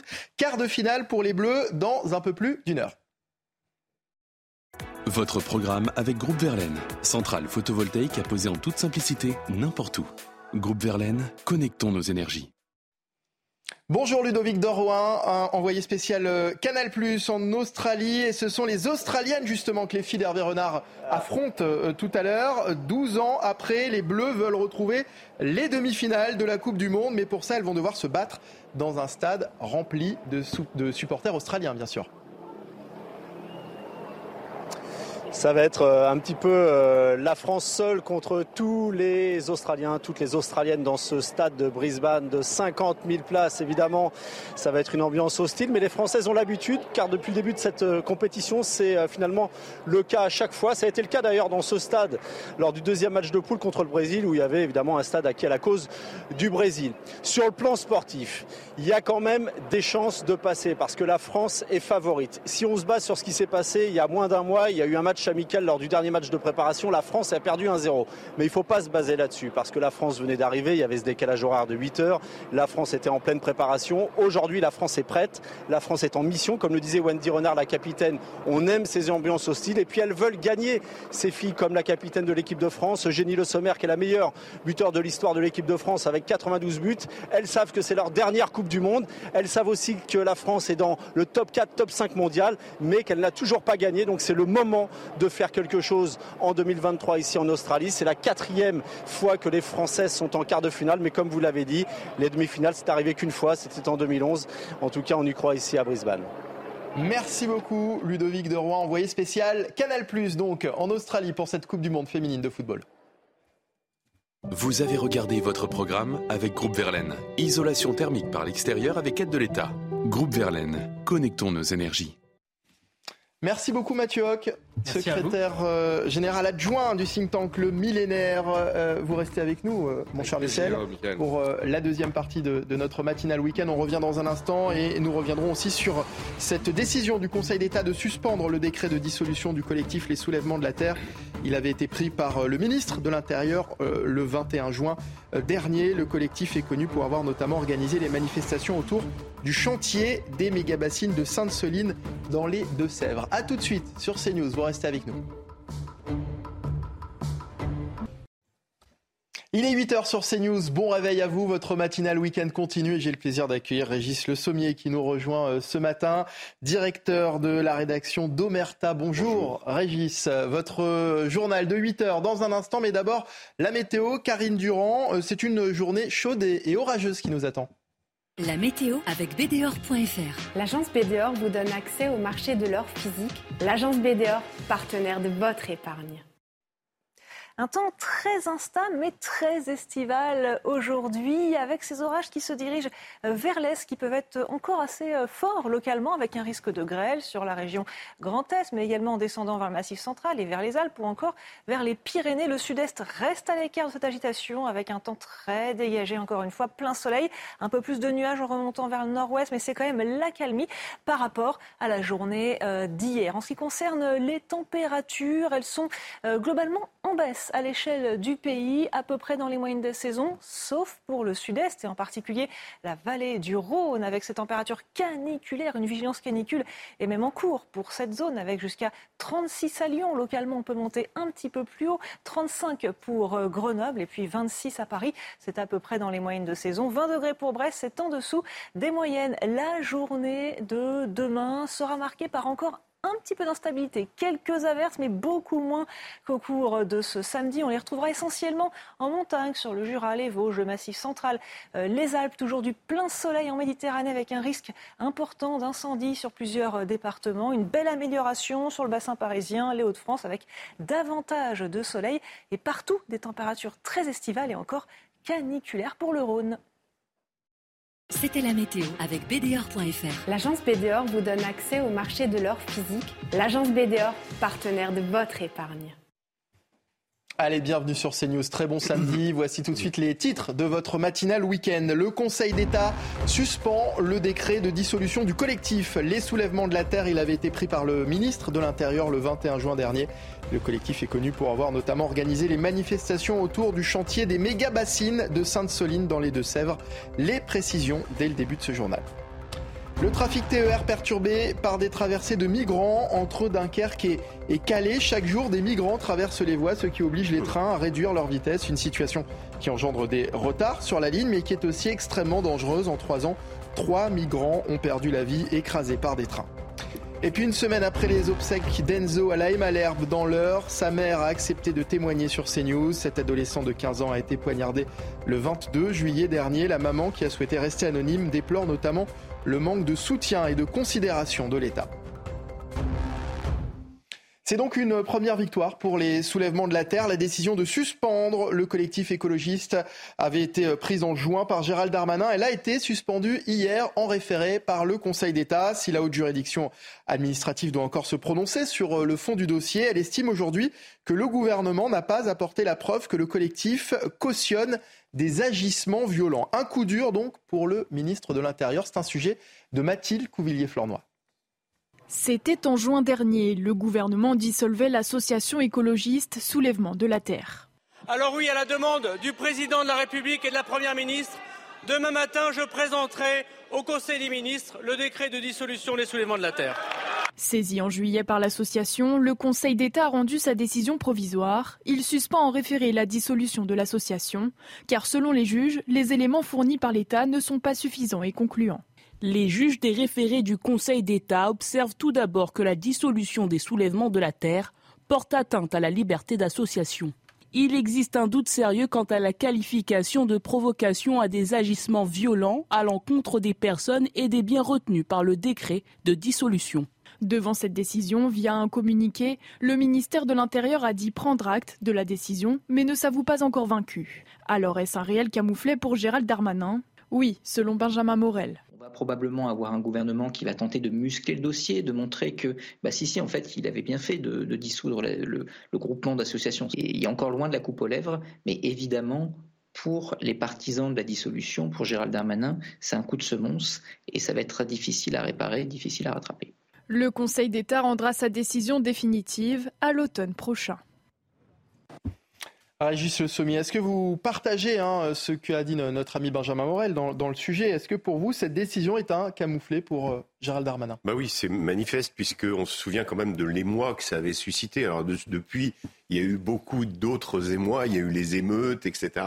Et on a peut-être laissé un petit peu de côté ce qui s'était passé avec les, la fameuse histoire des bassines. Faut rappeler quand même que dans cette histoire, euh, deux manifestants avaient été grièvement blessés, qu'il y avait eu des affrontements, euh, des cars de, police qui avaient été brûlés. Donc euh, la, vraie, la vraie question, et ce que va essayer de faire le gouvernement, à mon sens, c'est de muscler le dossier, comme le dit Benjamin Morel, c'est-à-dire d'essayer d'apporter la preuve, ou en tout cas d'essayer de, montrer, de démontrer que c'est bien euh, cette association qui est à l'origine de cette manifestation et qui en tout cas a poussé. Alors, ça va être une bataille, euh, une bataille juridique. En plus, comme vous l'avez souligné, sur le fond, euh, de l'affaire. ce sera le, délibéré du Conseil, d'État interviendra en octobre. Là, on est sur la forme. on touche en effet euh, à la liberté d'association, d'après le Conseil d'État, et le gouvernement bah, est entravé dans une, marche, une démarche euh, qu'il pensait, euh, il pensait gagnant. et effectivement, moi je pense que c'est un camouflet pour Gérald Darmanin, mais ce n'est pas le dernier épisode de cette histoire, je pense. Mmh. Michel D'abord, moi j'ai un préliminaire. D'abord, quand le politique se mêle de la vie des idées, de la vie des associations, moi ça me gêne toujours. Et mmh. c'est vrai que ce soit la dissolution de Civitas, euh, euh, il y a quelques jours, qui est en fait un parti politique. Ils sont enregistrés comme un parti politique. La dissolution des soulèvements de la terre, qui sont euh, une association de fait, mais derrière laquelle vous avez un véritable mouvement politique. Les Insoumis, Europe Écologie Les Verts, qui soutiennent les soulèvements de la terre. Je, on pourrait parler de l'association Anticorps, anticorruption, dont l'agrément a été retiré par le gouvernement. Je pense que le, les soulèvements de la Terre, c'est quand même très. il n'y a, pas tellement d'organisation, c'est très peu hiérarchisé. Bien sûr, mais en termes de C'est très peu hiérarchisé, mais il y a des batteries d'avocats derrière. Il y a quand même tout ça qui part, se mais, quand même le politique. Voilà, pour quelque chose de peu organisé, en fait, on s'aperçoit que c'est très organisé. Oui, mais, mais, mais, mais l'utilisation de la voie judiciaire pour réguler le débat public, euh, ça, je pense que ça pose problème. Le hum. deuxième point, c'est que euh, Gérald Darmanin, il n'a pas perdu la partie avec l'imam Hussein. Il avait dans un premier temps été retoqué par le Conseil d'État en référé et au final, il a eu gain de cause. Donc je pense qu'il faut attendre la décision au fond. Le juge a considéré qu'il n'y avait pas urgence à prendre une décision et qu'il y avait trop de débats de fond sur la légalité de la décision de Gérald Darmanin pour trancher tout de suite. Donc je pense que la partie n'est pas perdue. Et encore une fois, pour moi, le plus important, c'est que les soulèvements de la terre mènent en fait un combat politique en utilisant des voies violentes. Mmh. Sainte-Soline, ça a été ultra violent. Et de voir des politiques qui participaient, moi, ça m'a choqué en termes de respect de la légalité. Donc la question de savoir, qu'est-ce qu'on veut? Est-ce qu'on veut une insurrection citoyenne, comme le dit Jean-Luc Mélenchon, permanente, avec des faits de violence euh, non-stop? Ou est-ce que effectivement on veut réguler le débat public avec des moyens de droit plus, plus, et de débat plus, plus pacifiques, on va dire? Mais on se rend compte. Pardon. Euh, je, je, veux dire, on se rend compte juste que, pour, pour rajouter que ces mêmes politiques participent à des manifestations illégales, font des actions qui sont quasiment à la, limite de la Et eux, on ne peut pas les dissoudre. Et voilà. Allez, dans l'actualité également, le trafic TER perturbé par euh, des traversées de, migrants. Ça se passe dans les Hauts-de-France, entre Dunkerque et Calais. Chaque jour, des migrants traversent les voies, ce qui oblige les trains à réduire leur vitesse. Franck Dersin, vice-président euh, de mobilité de la région, en appelle à la préfecture pour sécuriser les voies dans le secteur et faire cesser ces traversées euh, intempestives. Le témoignage est signé Dounia Tengour. Avec le retour d'un temps plus clément dans le nord de la France, les traversées illégales de la Manche se sont multipliées ces derniers jours. Les candidats nombreux bravent tous les risques en mer, mais pas seulement. Dernièrement, certains élus signalent des perturbations sur les trains régionaux en cause la présence de migrants sur les voies. Les TER ont beaucoup de mal à circuler surtout entre Calais et Dunkerque, parce qu'il y a la présence sur les rails, euh, le long de la voie de chemin de fer, euh, de plus en plus de migrants. Une situation loin d'être méconnue dans la région.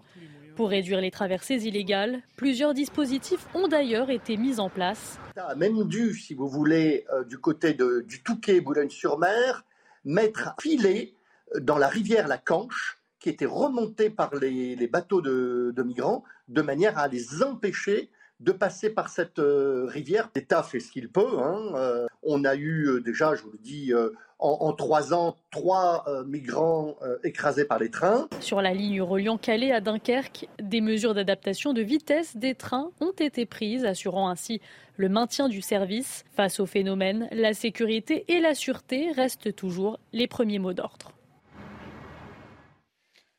Michel, qu'attend la, préfecture pour euh, euh, réagir C'est pénible pour les usagers, ça engendre euh, des retards, on le disait, sur, sur la ligne. C'est aussi extrêmement dangereux. Trois morts en, en trois ans. La SNCF, les Hauts-de-France, la région, les collectivités locales, l'État, bien entendu, tout le monde doit se mettre autour d'une table. C'est quand même triste que M. Dersin soit obligé, j'ai envie de dire, d'interpeller, de passer par les médias pour, interpeller le, au bon sens, c'est-à-dire que tous les acteurs, les pouvoirs publics travaillent ensemble. Et j'ai envie de dire, ça va même au-delà, ça va jusqu'à la Grande-Bretagne. Parce qu'en fait, euh, les Hauts-de-France et la France pâtissent du fait que vous avez une très forte augmentation du nombre de migrants qui veulent aller en Grande-Bretagne. Il y a trois jours, 755 migrants sont passés de l'autre côté de la Manche, record de l'année en une journée. Mais combien ne sont pas passés? 100 000 migrants qui sont passés en mmh. Grande-Bretagne depuis 2018. Et donc, effectivement, la France récupère cette gestion de, la crise parce que le gouvernement britannique n'arrive pas à la gérer. Régis. Bah, ce qui est terrible dans cette région du Nord, c'est que c'est pas nouveau. Souvenez-vous, à l'époque de Sangatte, c'était le, le, tunnel du, de, de l'Eurotunnel, en fait, du, du TGV pour, euh, pour aller à Londres, qui était régulièrement euh, arrêté ou euh, comment parce qu'il y avait ou perturbé parce que il y avait des passages de migrants. je me souviens d'ailleurs de cette de l'entrée de ce TGV qui est recouverte de barbelés. Enfin, c'est c'est presque une, une, zone fortifiée. Alors oui, comme le disait Michel, le problème de cette région, c'est qu'elle pâtit de l'attente de ces personnes qui vont prendre des bateaux.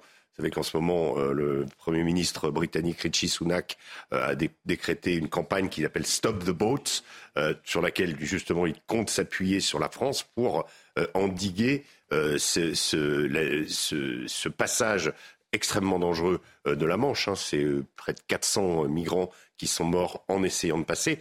Et en attendant, ou en espérant passer, ben, ces migrants finalement errent euh, dans, ce nord de la France euh, sans but euh, avec des associations qui les aident. Donc c'est un vrai problème. enfin, c'est vraiment un problème qui existe et qui pourrit finalement la vie hmm. des gens dans cette région. Et, et c'est pas étonnant évidemment qu'ils vont qu'ils qu'ils essayent de se camoufler ou d'aller un petit peu partout. Aujourd'hui, la, la, vraie question c'est l'attraction de l'Angleterre ou l'attractivité de l'Angleterre que les migrants sur toute la chaîne euh, de transit qu'ils vont faire depuis leur pays d'origine jusqu'à euh, au Nord-Pas-de-Calais euh, vont Haute-France pardon aujourd'hui finalement les, les, migrants savent que leur objectif c'est l'Angleterre. Et donc étant bloqués par la Manche eh bien malheureusement ils restent chez nous. C'est un problème qui est vraiment de taille. C'est mmh. pas simplement à mon sens entre la France et l'Angleterre de gérer ce problème-là, c'est de faire en sorte que l'Angleterre soit moins attractive pour les pays de départ et que euh, finalement l'Europe aussi tout entière soit moins attractive. C'était le 22 juillet dernier. Le jeune Enzo, 15 ans, était euh, poignardé euh, dans l'heure dans la commune de Laï-Malherbe par d'autres adolescents du même âge. Un drame qui a provoqué la tristesse et la colère de tout un village. Hier, sa maman s'est confiée sur notre antenne. Pour elle, Enzo, c'est l'enfant de trop. Elle souhaite aujourd'hui que la loi change. Je vous propose de l'écouter. Il faut que, je sais pas, il faut que la loi de toute façon soit revue au niveau des mineurs parce que c'est trop simple. Euh, parce qu'ils ont en dessous de 18 ans, alors de toute façon, ils risquent pas grand-chose. Non, c'est pas normal. Nous, aujourd'hui, il a retiré la vie de notre fils et, euh, maintenant, il va falloir qu'on apprenne à vivre sans lui, sans son odeur, sans son côté rigolo. Euh, voilà sans son côté protecteur. Par contre, euh, lui, cet enfant, bah, aujourd'hui, alors euh, oui, il est incarcéré, mais pour combien de temps? Le jugement, c'est dans un an et demi, deux ans. Ça, c'est pas normal. Alors derrière le, chagrin de, cette maman, Régis, il y a la, colère euh, de cette femme qui souhaite faire de son fils un, exemple et qui veut vraiment qu'une réflexion s'engage autour de la justice des mineurs.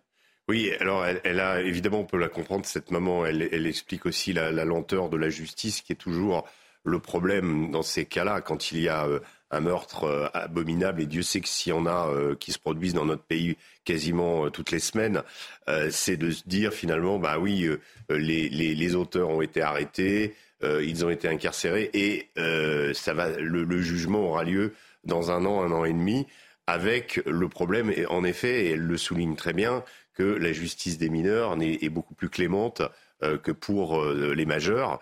Euh, il y a aussi la question dans ce, fait divers, c'est de, l'interpellation des, des, des pouvoirs publics, c'est-à-dire qu'on sent qu'il y a une émotion qui a gagné, mais elle a, elle a mis du temps.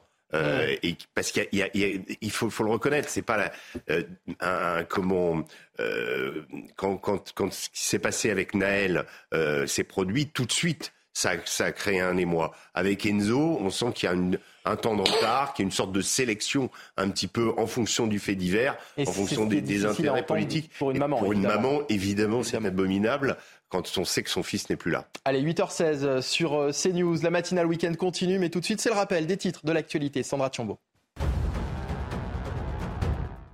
Le principal d'un collège de Lisieux dans le Calvados retrouvé mort dans son établissement. C'était hier matin. La piste de l'arrêt cardiaque a d'abord été avancée, mais le parquet évoque désormais une mort suspecte car la victime a été découverte avec une plaie sur le front.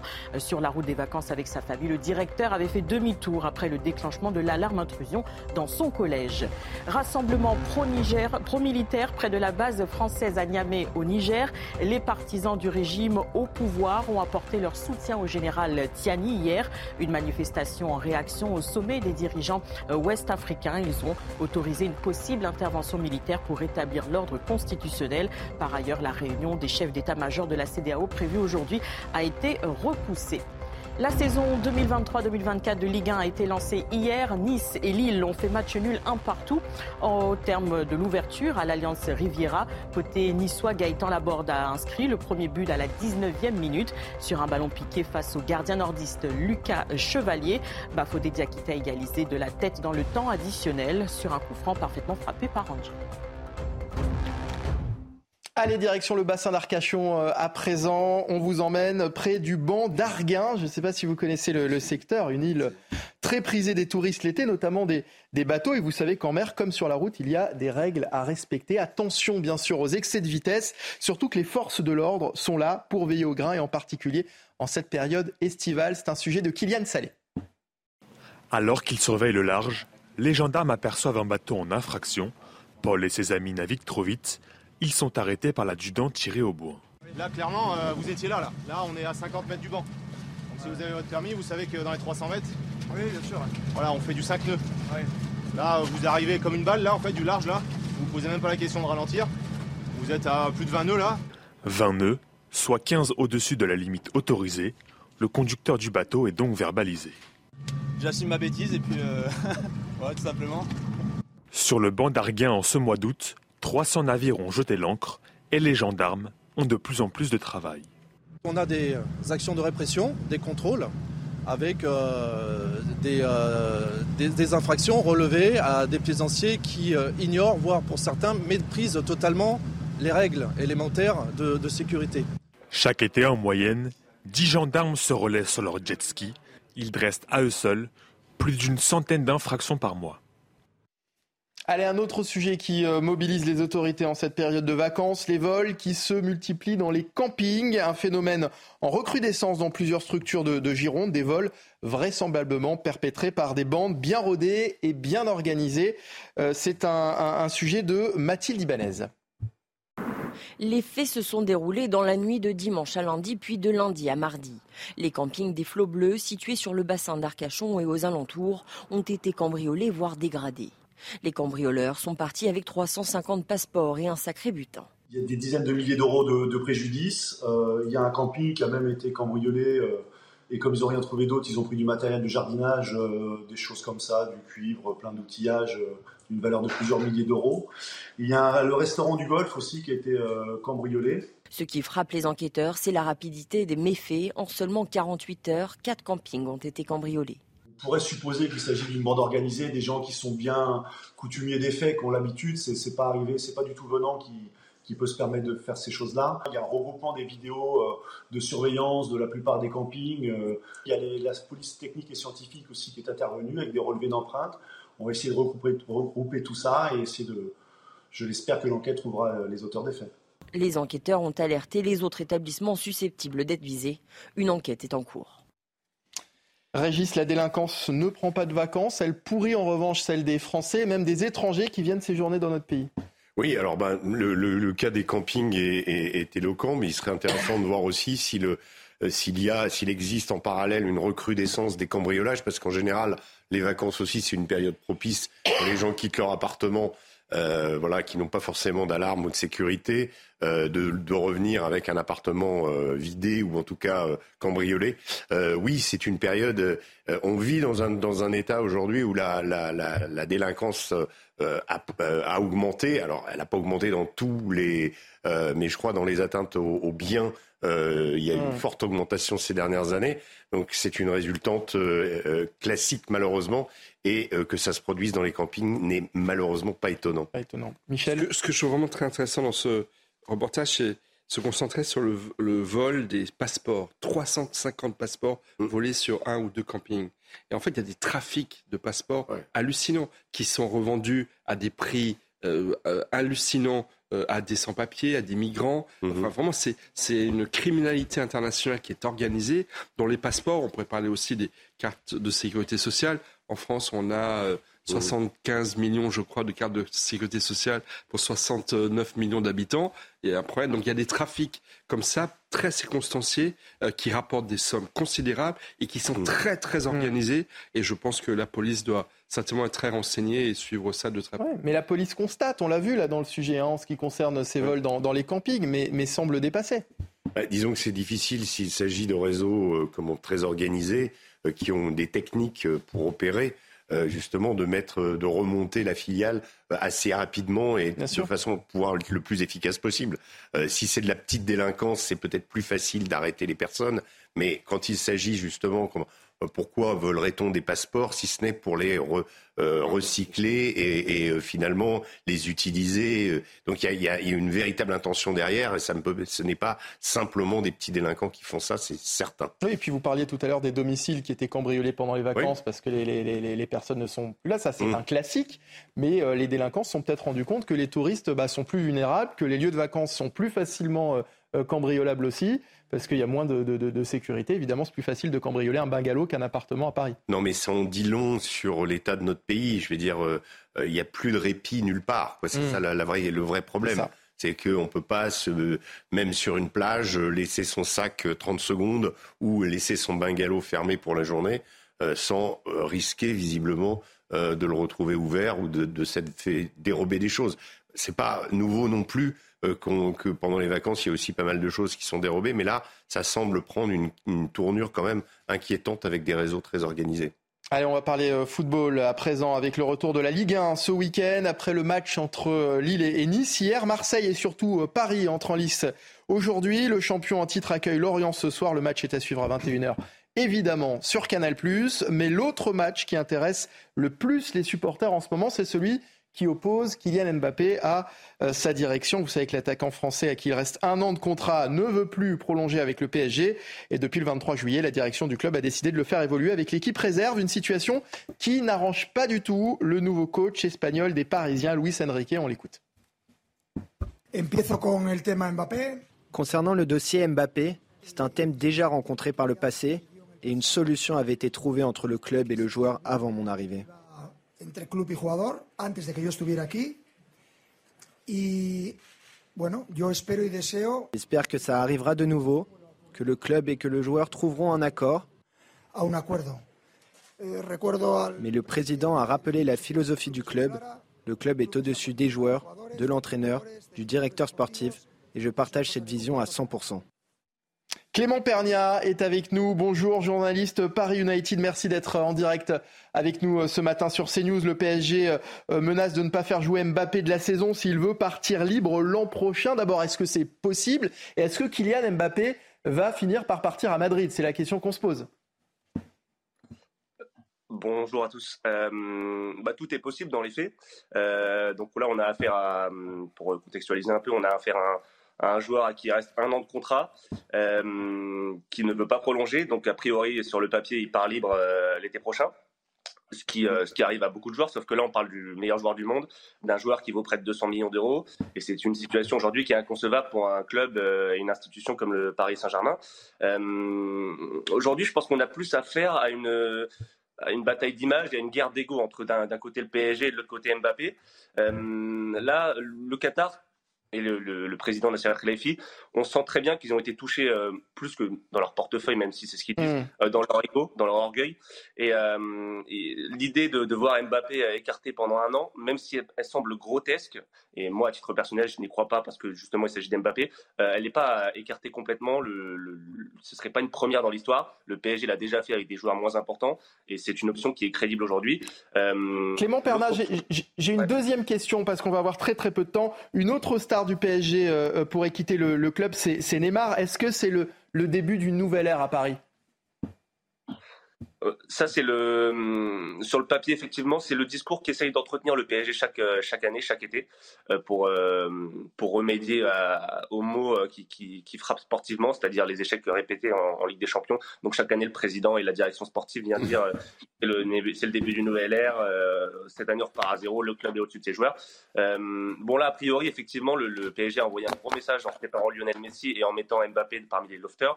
Donc oui, on peut croire avec l'arrivée de jeunes joueurs euh, et, la volonté de se séparer dans un cadre, même des gros salaires, que c'est le début d'une nouvelle ère. Merci beaucoup Clément Pernia d'avoir été avec nous, journaliste Paris United. Michel Taube, je sais que vous aviez très envie de me parler de Kylian Mbappé. Vous avez 10 secondes. Le, meilleur joueur du monde dans l'équipe réserve, enfin, c'est une honte. Euh, on a réussi à avoir les trois, trois des meilleurs joueurs du monde. On est en train de les perdre. On a perdu Messi, mm. on va perdre Neymar. On, on les a dégoûtés en fait.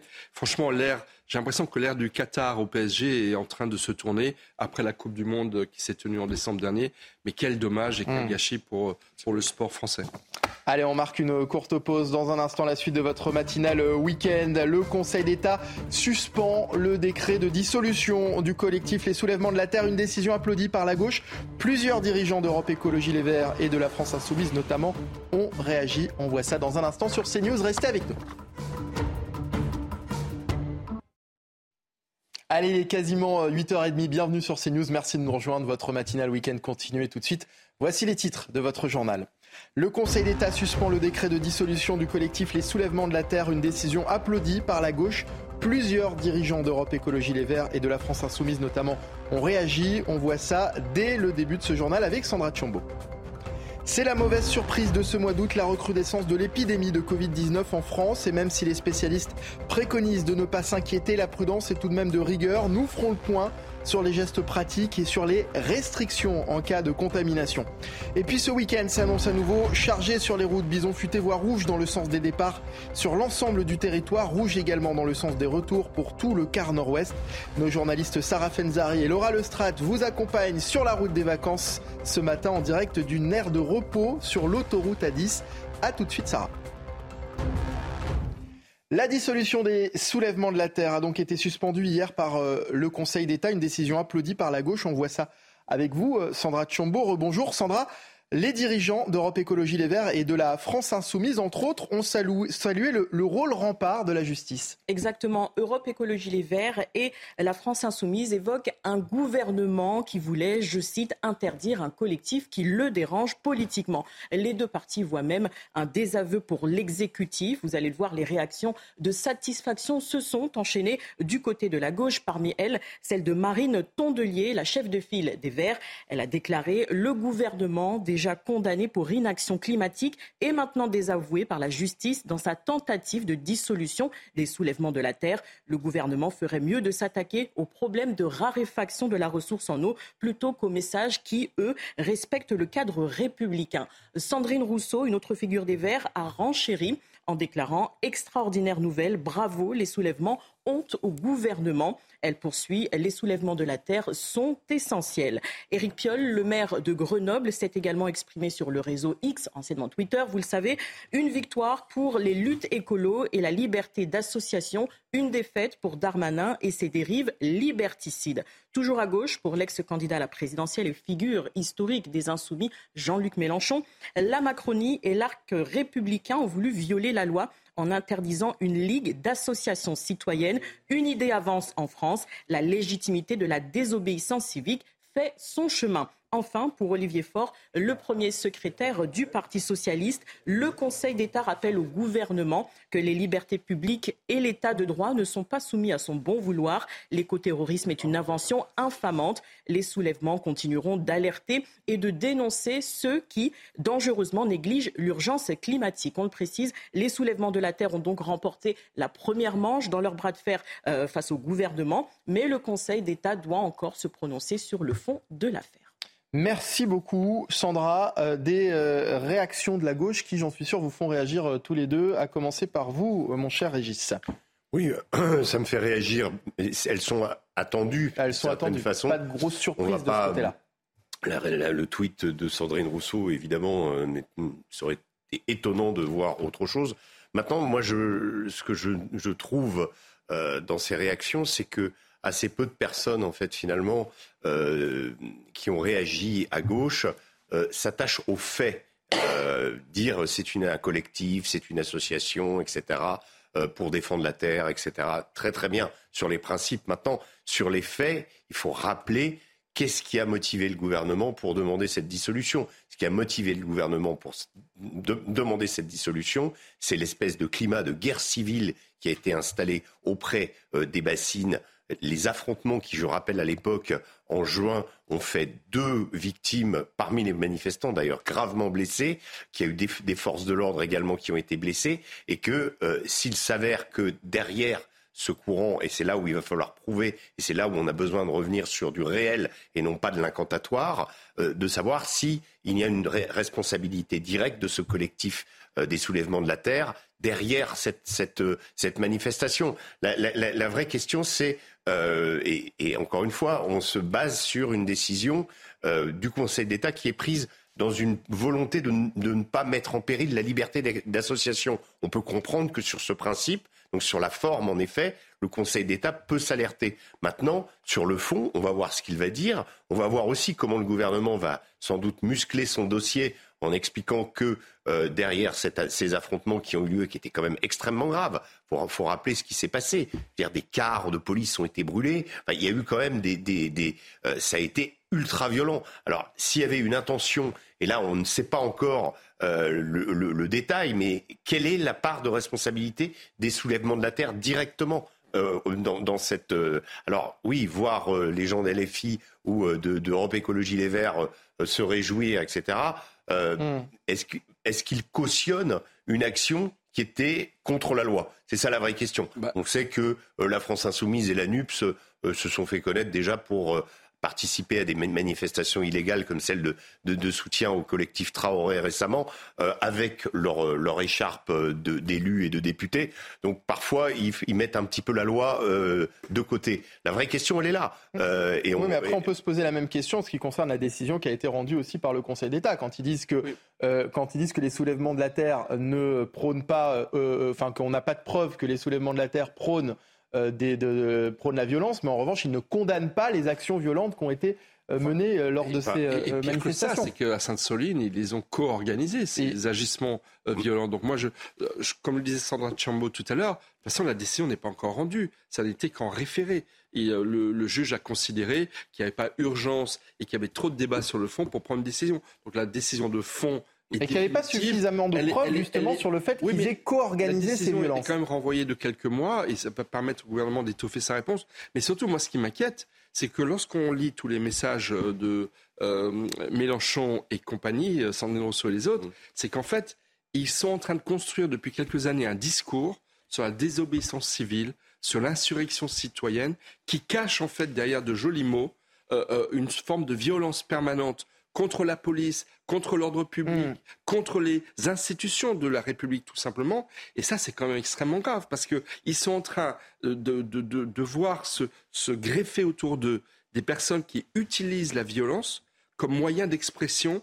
Euh, et là, on n'est plus dans la liberté d'association, on est dans la violation euh, des règles de droit. Et je, ce qui m'inquiète, c'est que quand bien même les soulèvements de la terre seraient dissous, le problème, c'est aujourd'hui déplacé sur le plan politique. Et vous avez aujourd'hui au moins deux forces politiques, Europe Écologie Les Verts et euh, les Insoumis, très concurrents d'ailleurs tous les deux pour, à mon avis, euh, essayer de capter l'électorat écologiste radical, euh, qui en fait systématise une doctrine d'insurrection violente qui est inacceptable d'un point de vue républicain.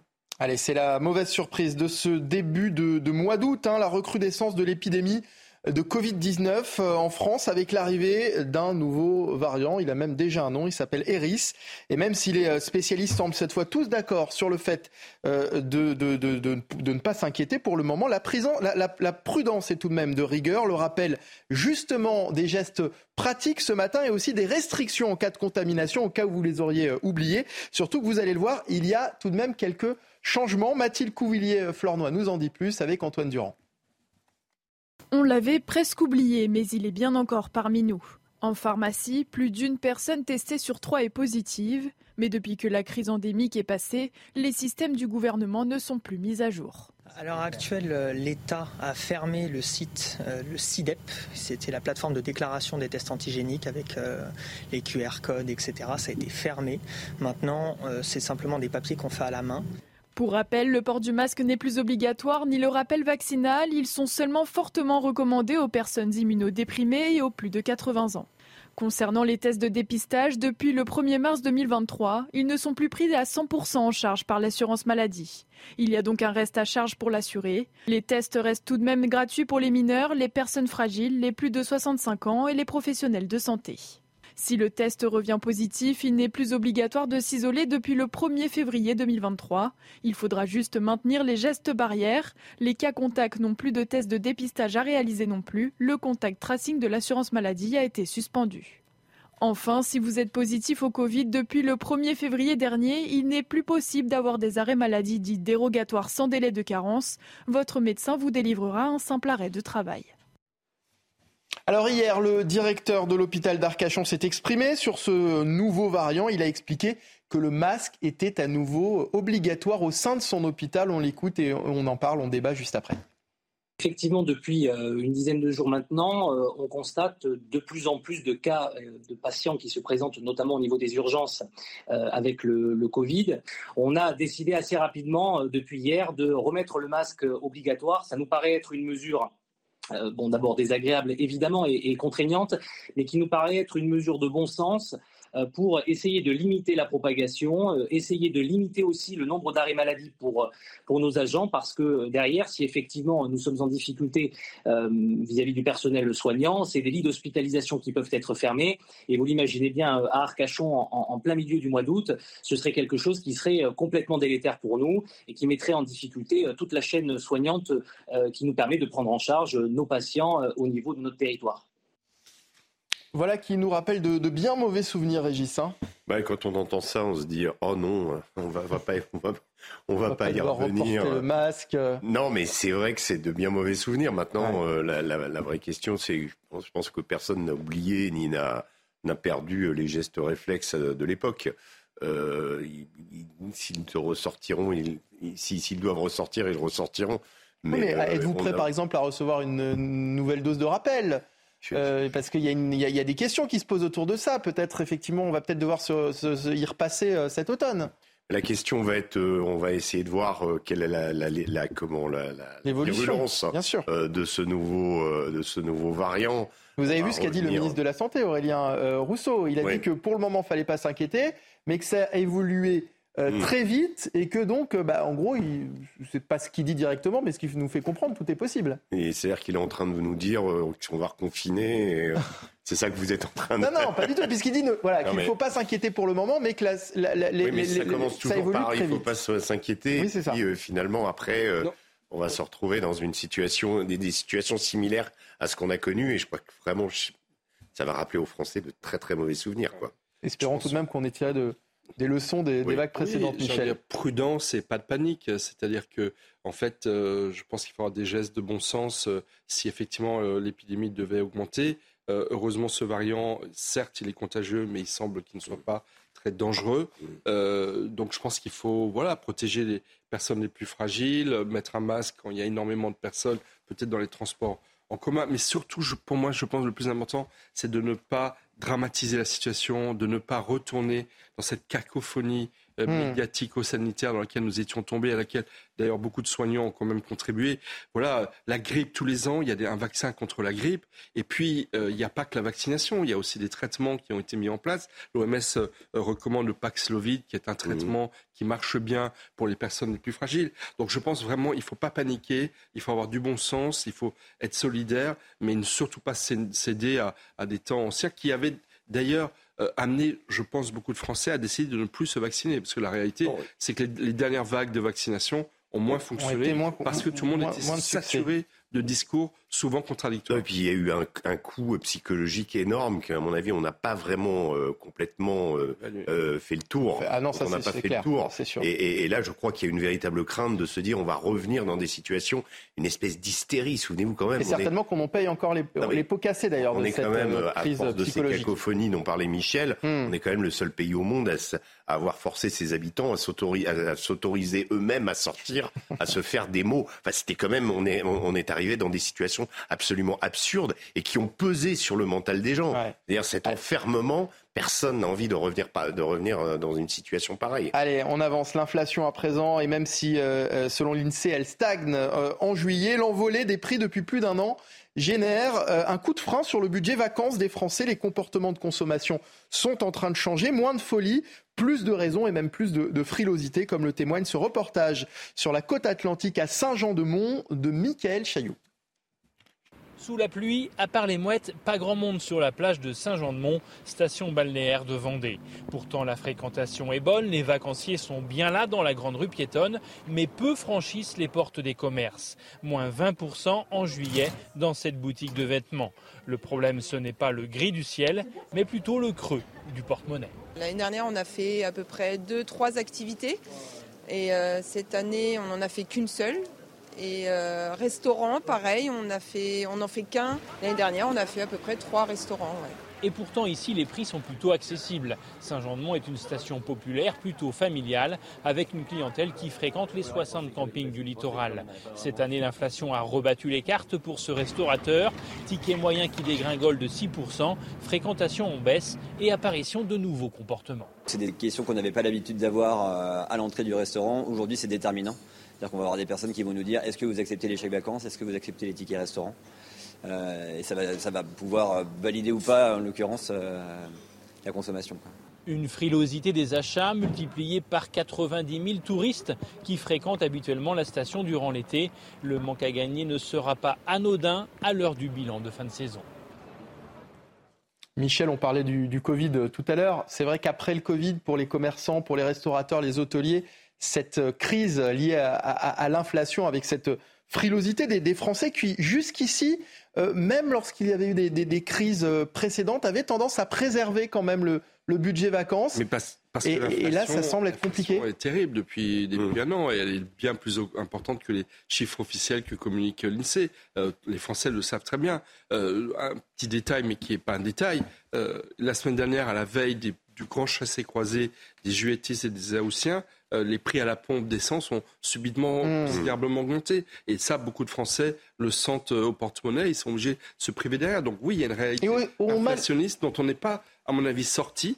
euh, contrairement à ce qu'on nous dit Mmh. tous les six mois ou tous les trois mois, et, et les Français le vivent très très fort. Les Français le vivent mal aussi parce qu'ils ont du mal à le comprendre. C'est-à-dire, c'est vrai, quand on leur dit à la veille des départs en vacances, Ah bah, ouais, les- c'est- l'essence augmente, ils ont un peu l'impression d'être le dindon de la farce. C'est en fait. systématique. Hein. Vous regardez, à chaque fois qu'il y a une période de vacances, faut repasser. Là, on est Bien sûr, mais c'est vrai. Euh, Au-dessus de 2 euros euh, pour euh, le, di- le diesel d'ailleurs et Mm. pour le, le samplon dans, pas mal de stations. Alors que qu'est-ce qui justifie ça finalement on, se- on se dit, voilà, c'est quand même. vous dites les, les dindons de la farce, oui, mais c'est un petit peu ça, oui. Allez, 8h46. euh, On va parler tout de même de ceux qui partent ce week-end parce qu'ils sont quand même nombreux sur, sur les routes. Vous savez qu'on est à la veille d'un long week-end du 15 août. On en parle dans un instant, juste après le rappel des titres de l'actualité de ce samedi matin. Euh, C'est avec Sandra Chambaud. À la une de l'actualité ce samedi, les quatre touristes français disparus au Guatemala, retrouvés vivants hier. Ils sont membres d'une même famille. Ils ont passé deux jours perdus dans un parc archéologique dans le nord du pays, dans le département de Pétain précisément, près de la frontière avec le Mexique et le Belize. Ils ont été localisés à environ 5 km de la zone principale, un peu déshydratés selon les secouristes. Incendie à Hawaï, la justice ouvre une enquête sur la gestion de crise des autorités. De nombreuses questions émergent sur d'éventuels manquements. Si des messages d'alerte ont bien été envoyés aux habitants, les sirènes censées retentir en cas d'incendie n'ont pas été actionnées. Les feux ont fait au moins 67 morts sur l'île de Maui. Celle de Laena a été quasiment rasée. En sport, Manchester City, champion d'Angleterre et d'Europe en titre, a lancé sa saison hier. Une victoire 3-0 chez le promu Burnley. Un succès terni par la sortie sur blessure de Kevin De Bruyne côté Citizens. Haaland a signé un doublé à la 4e et 36e minute. Rodri a trouvé le chemin défilé un quart d'heure avant la fin du temps additionnel.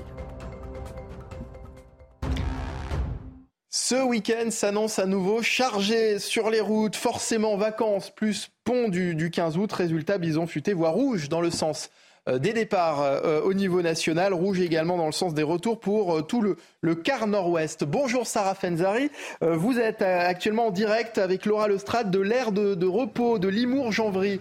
C'est sur l'autoroute A10 et, une aire de repos où les, les équipes évidemment se préparent à accueillir beaucoup beaucoup de monde aujourd'hui, Sarah.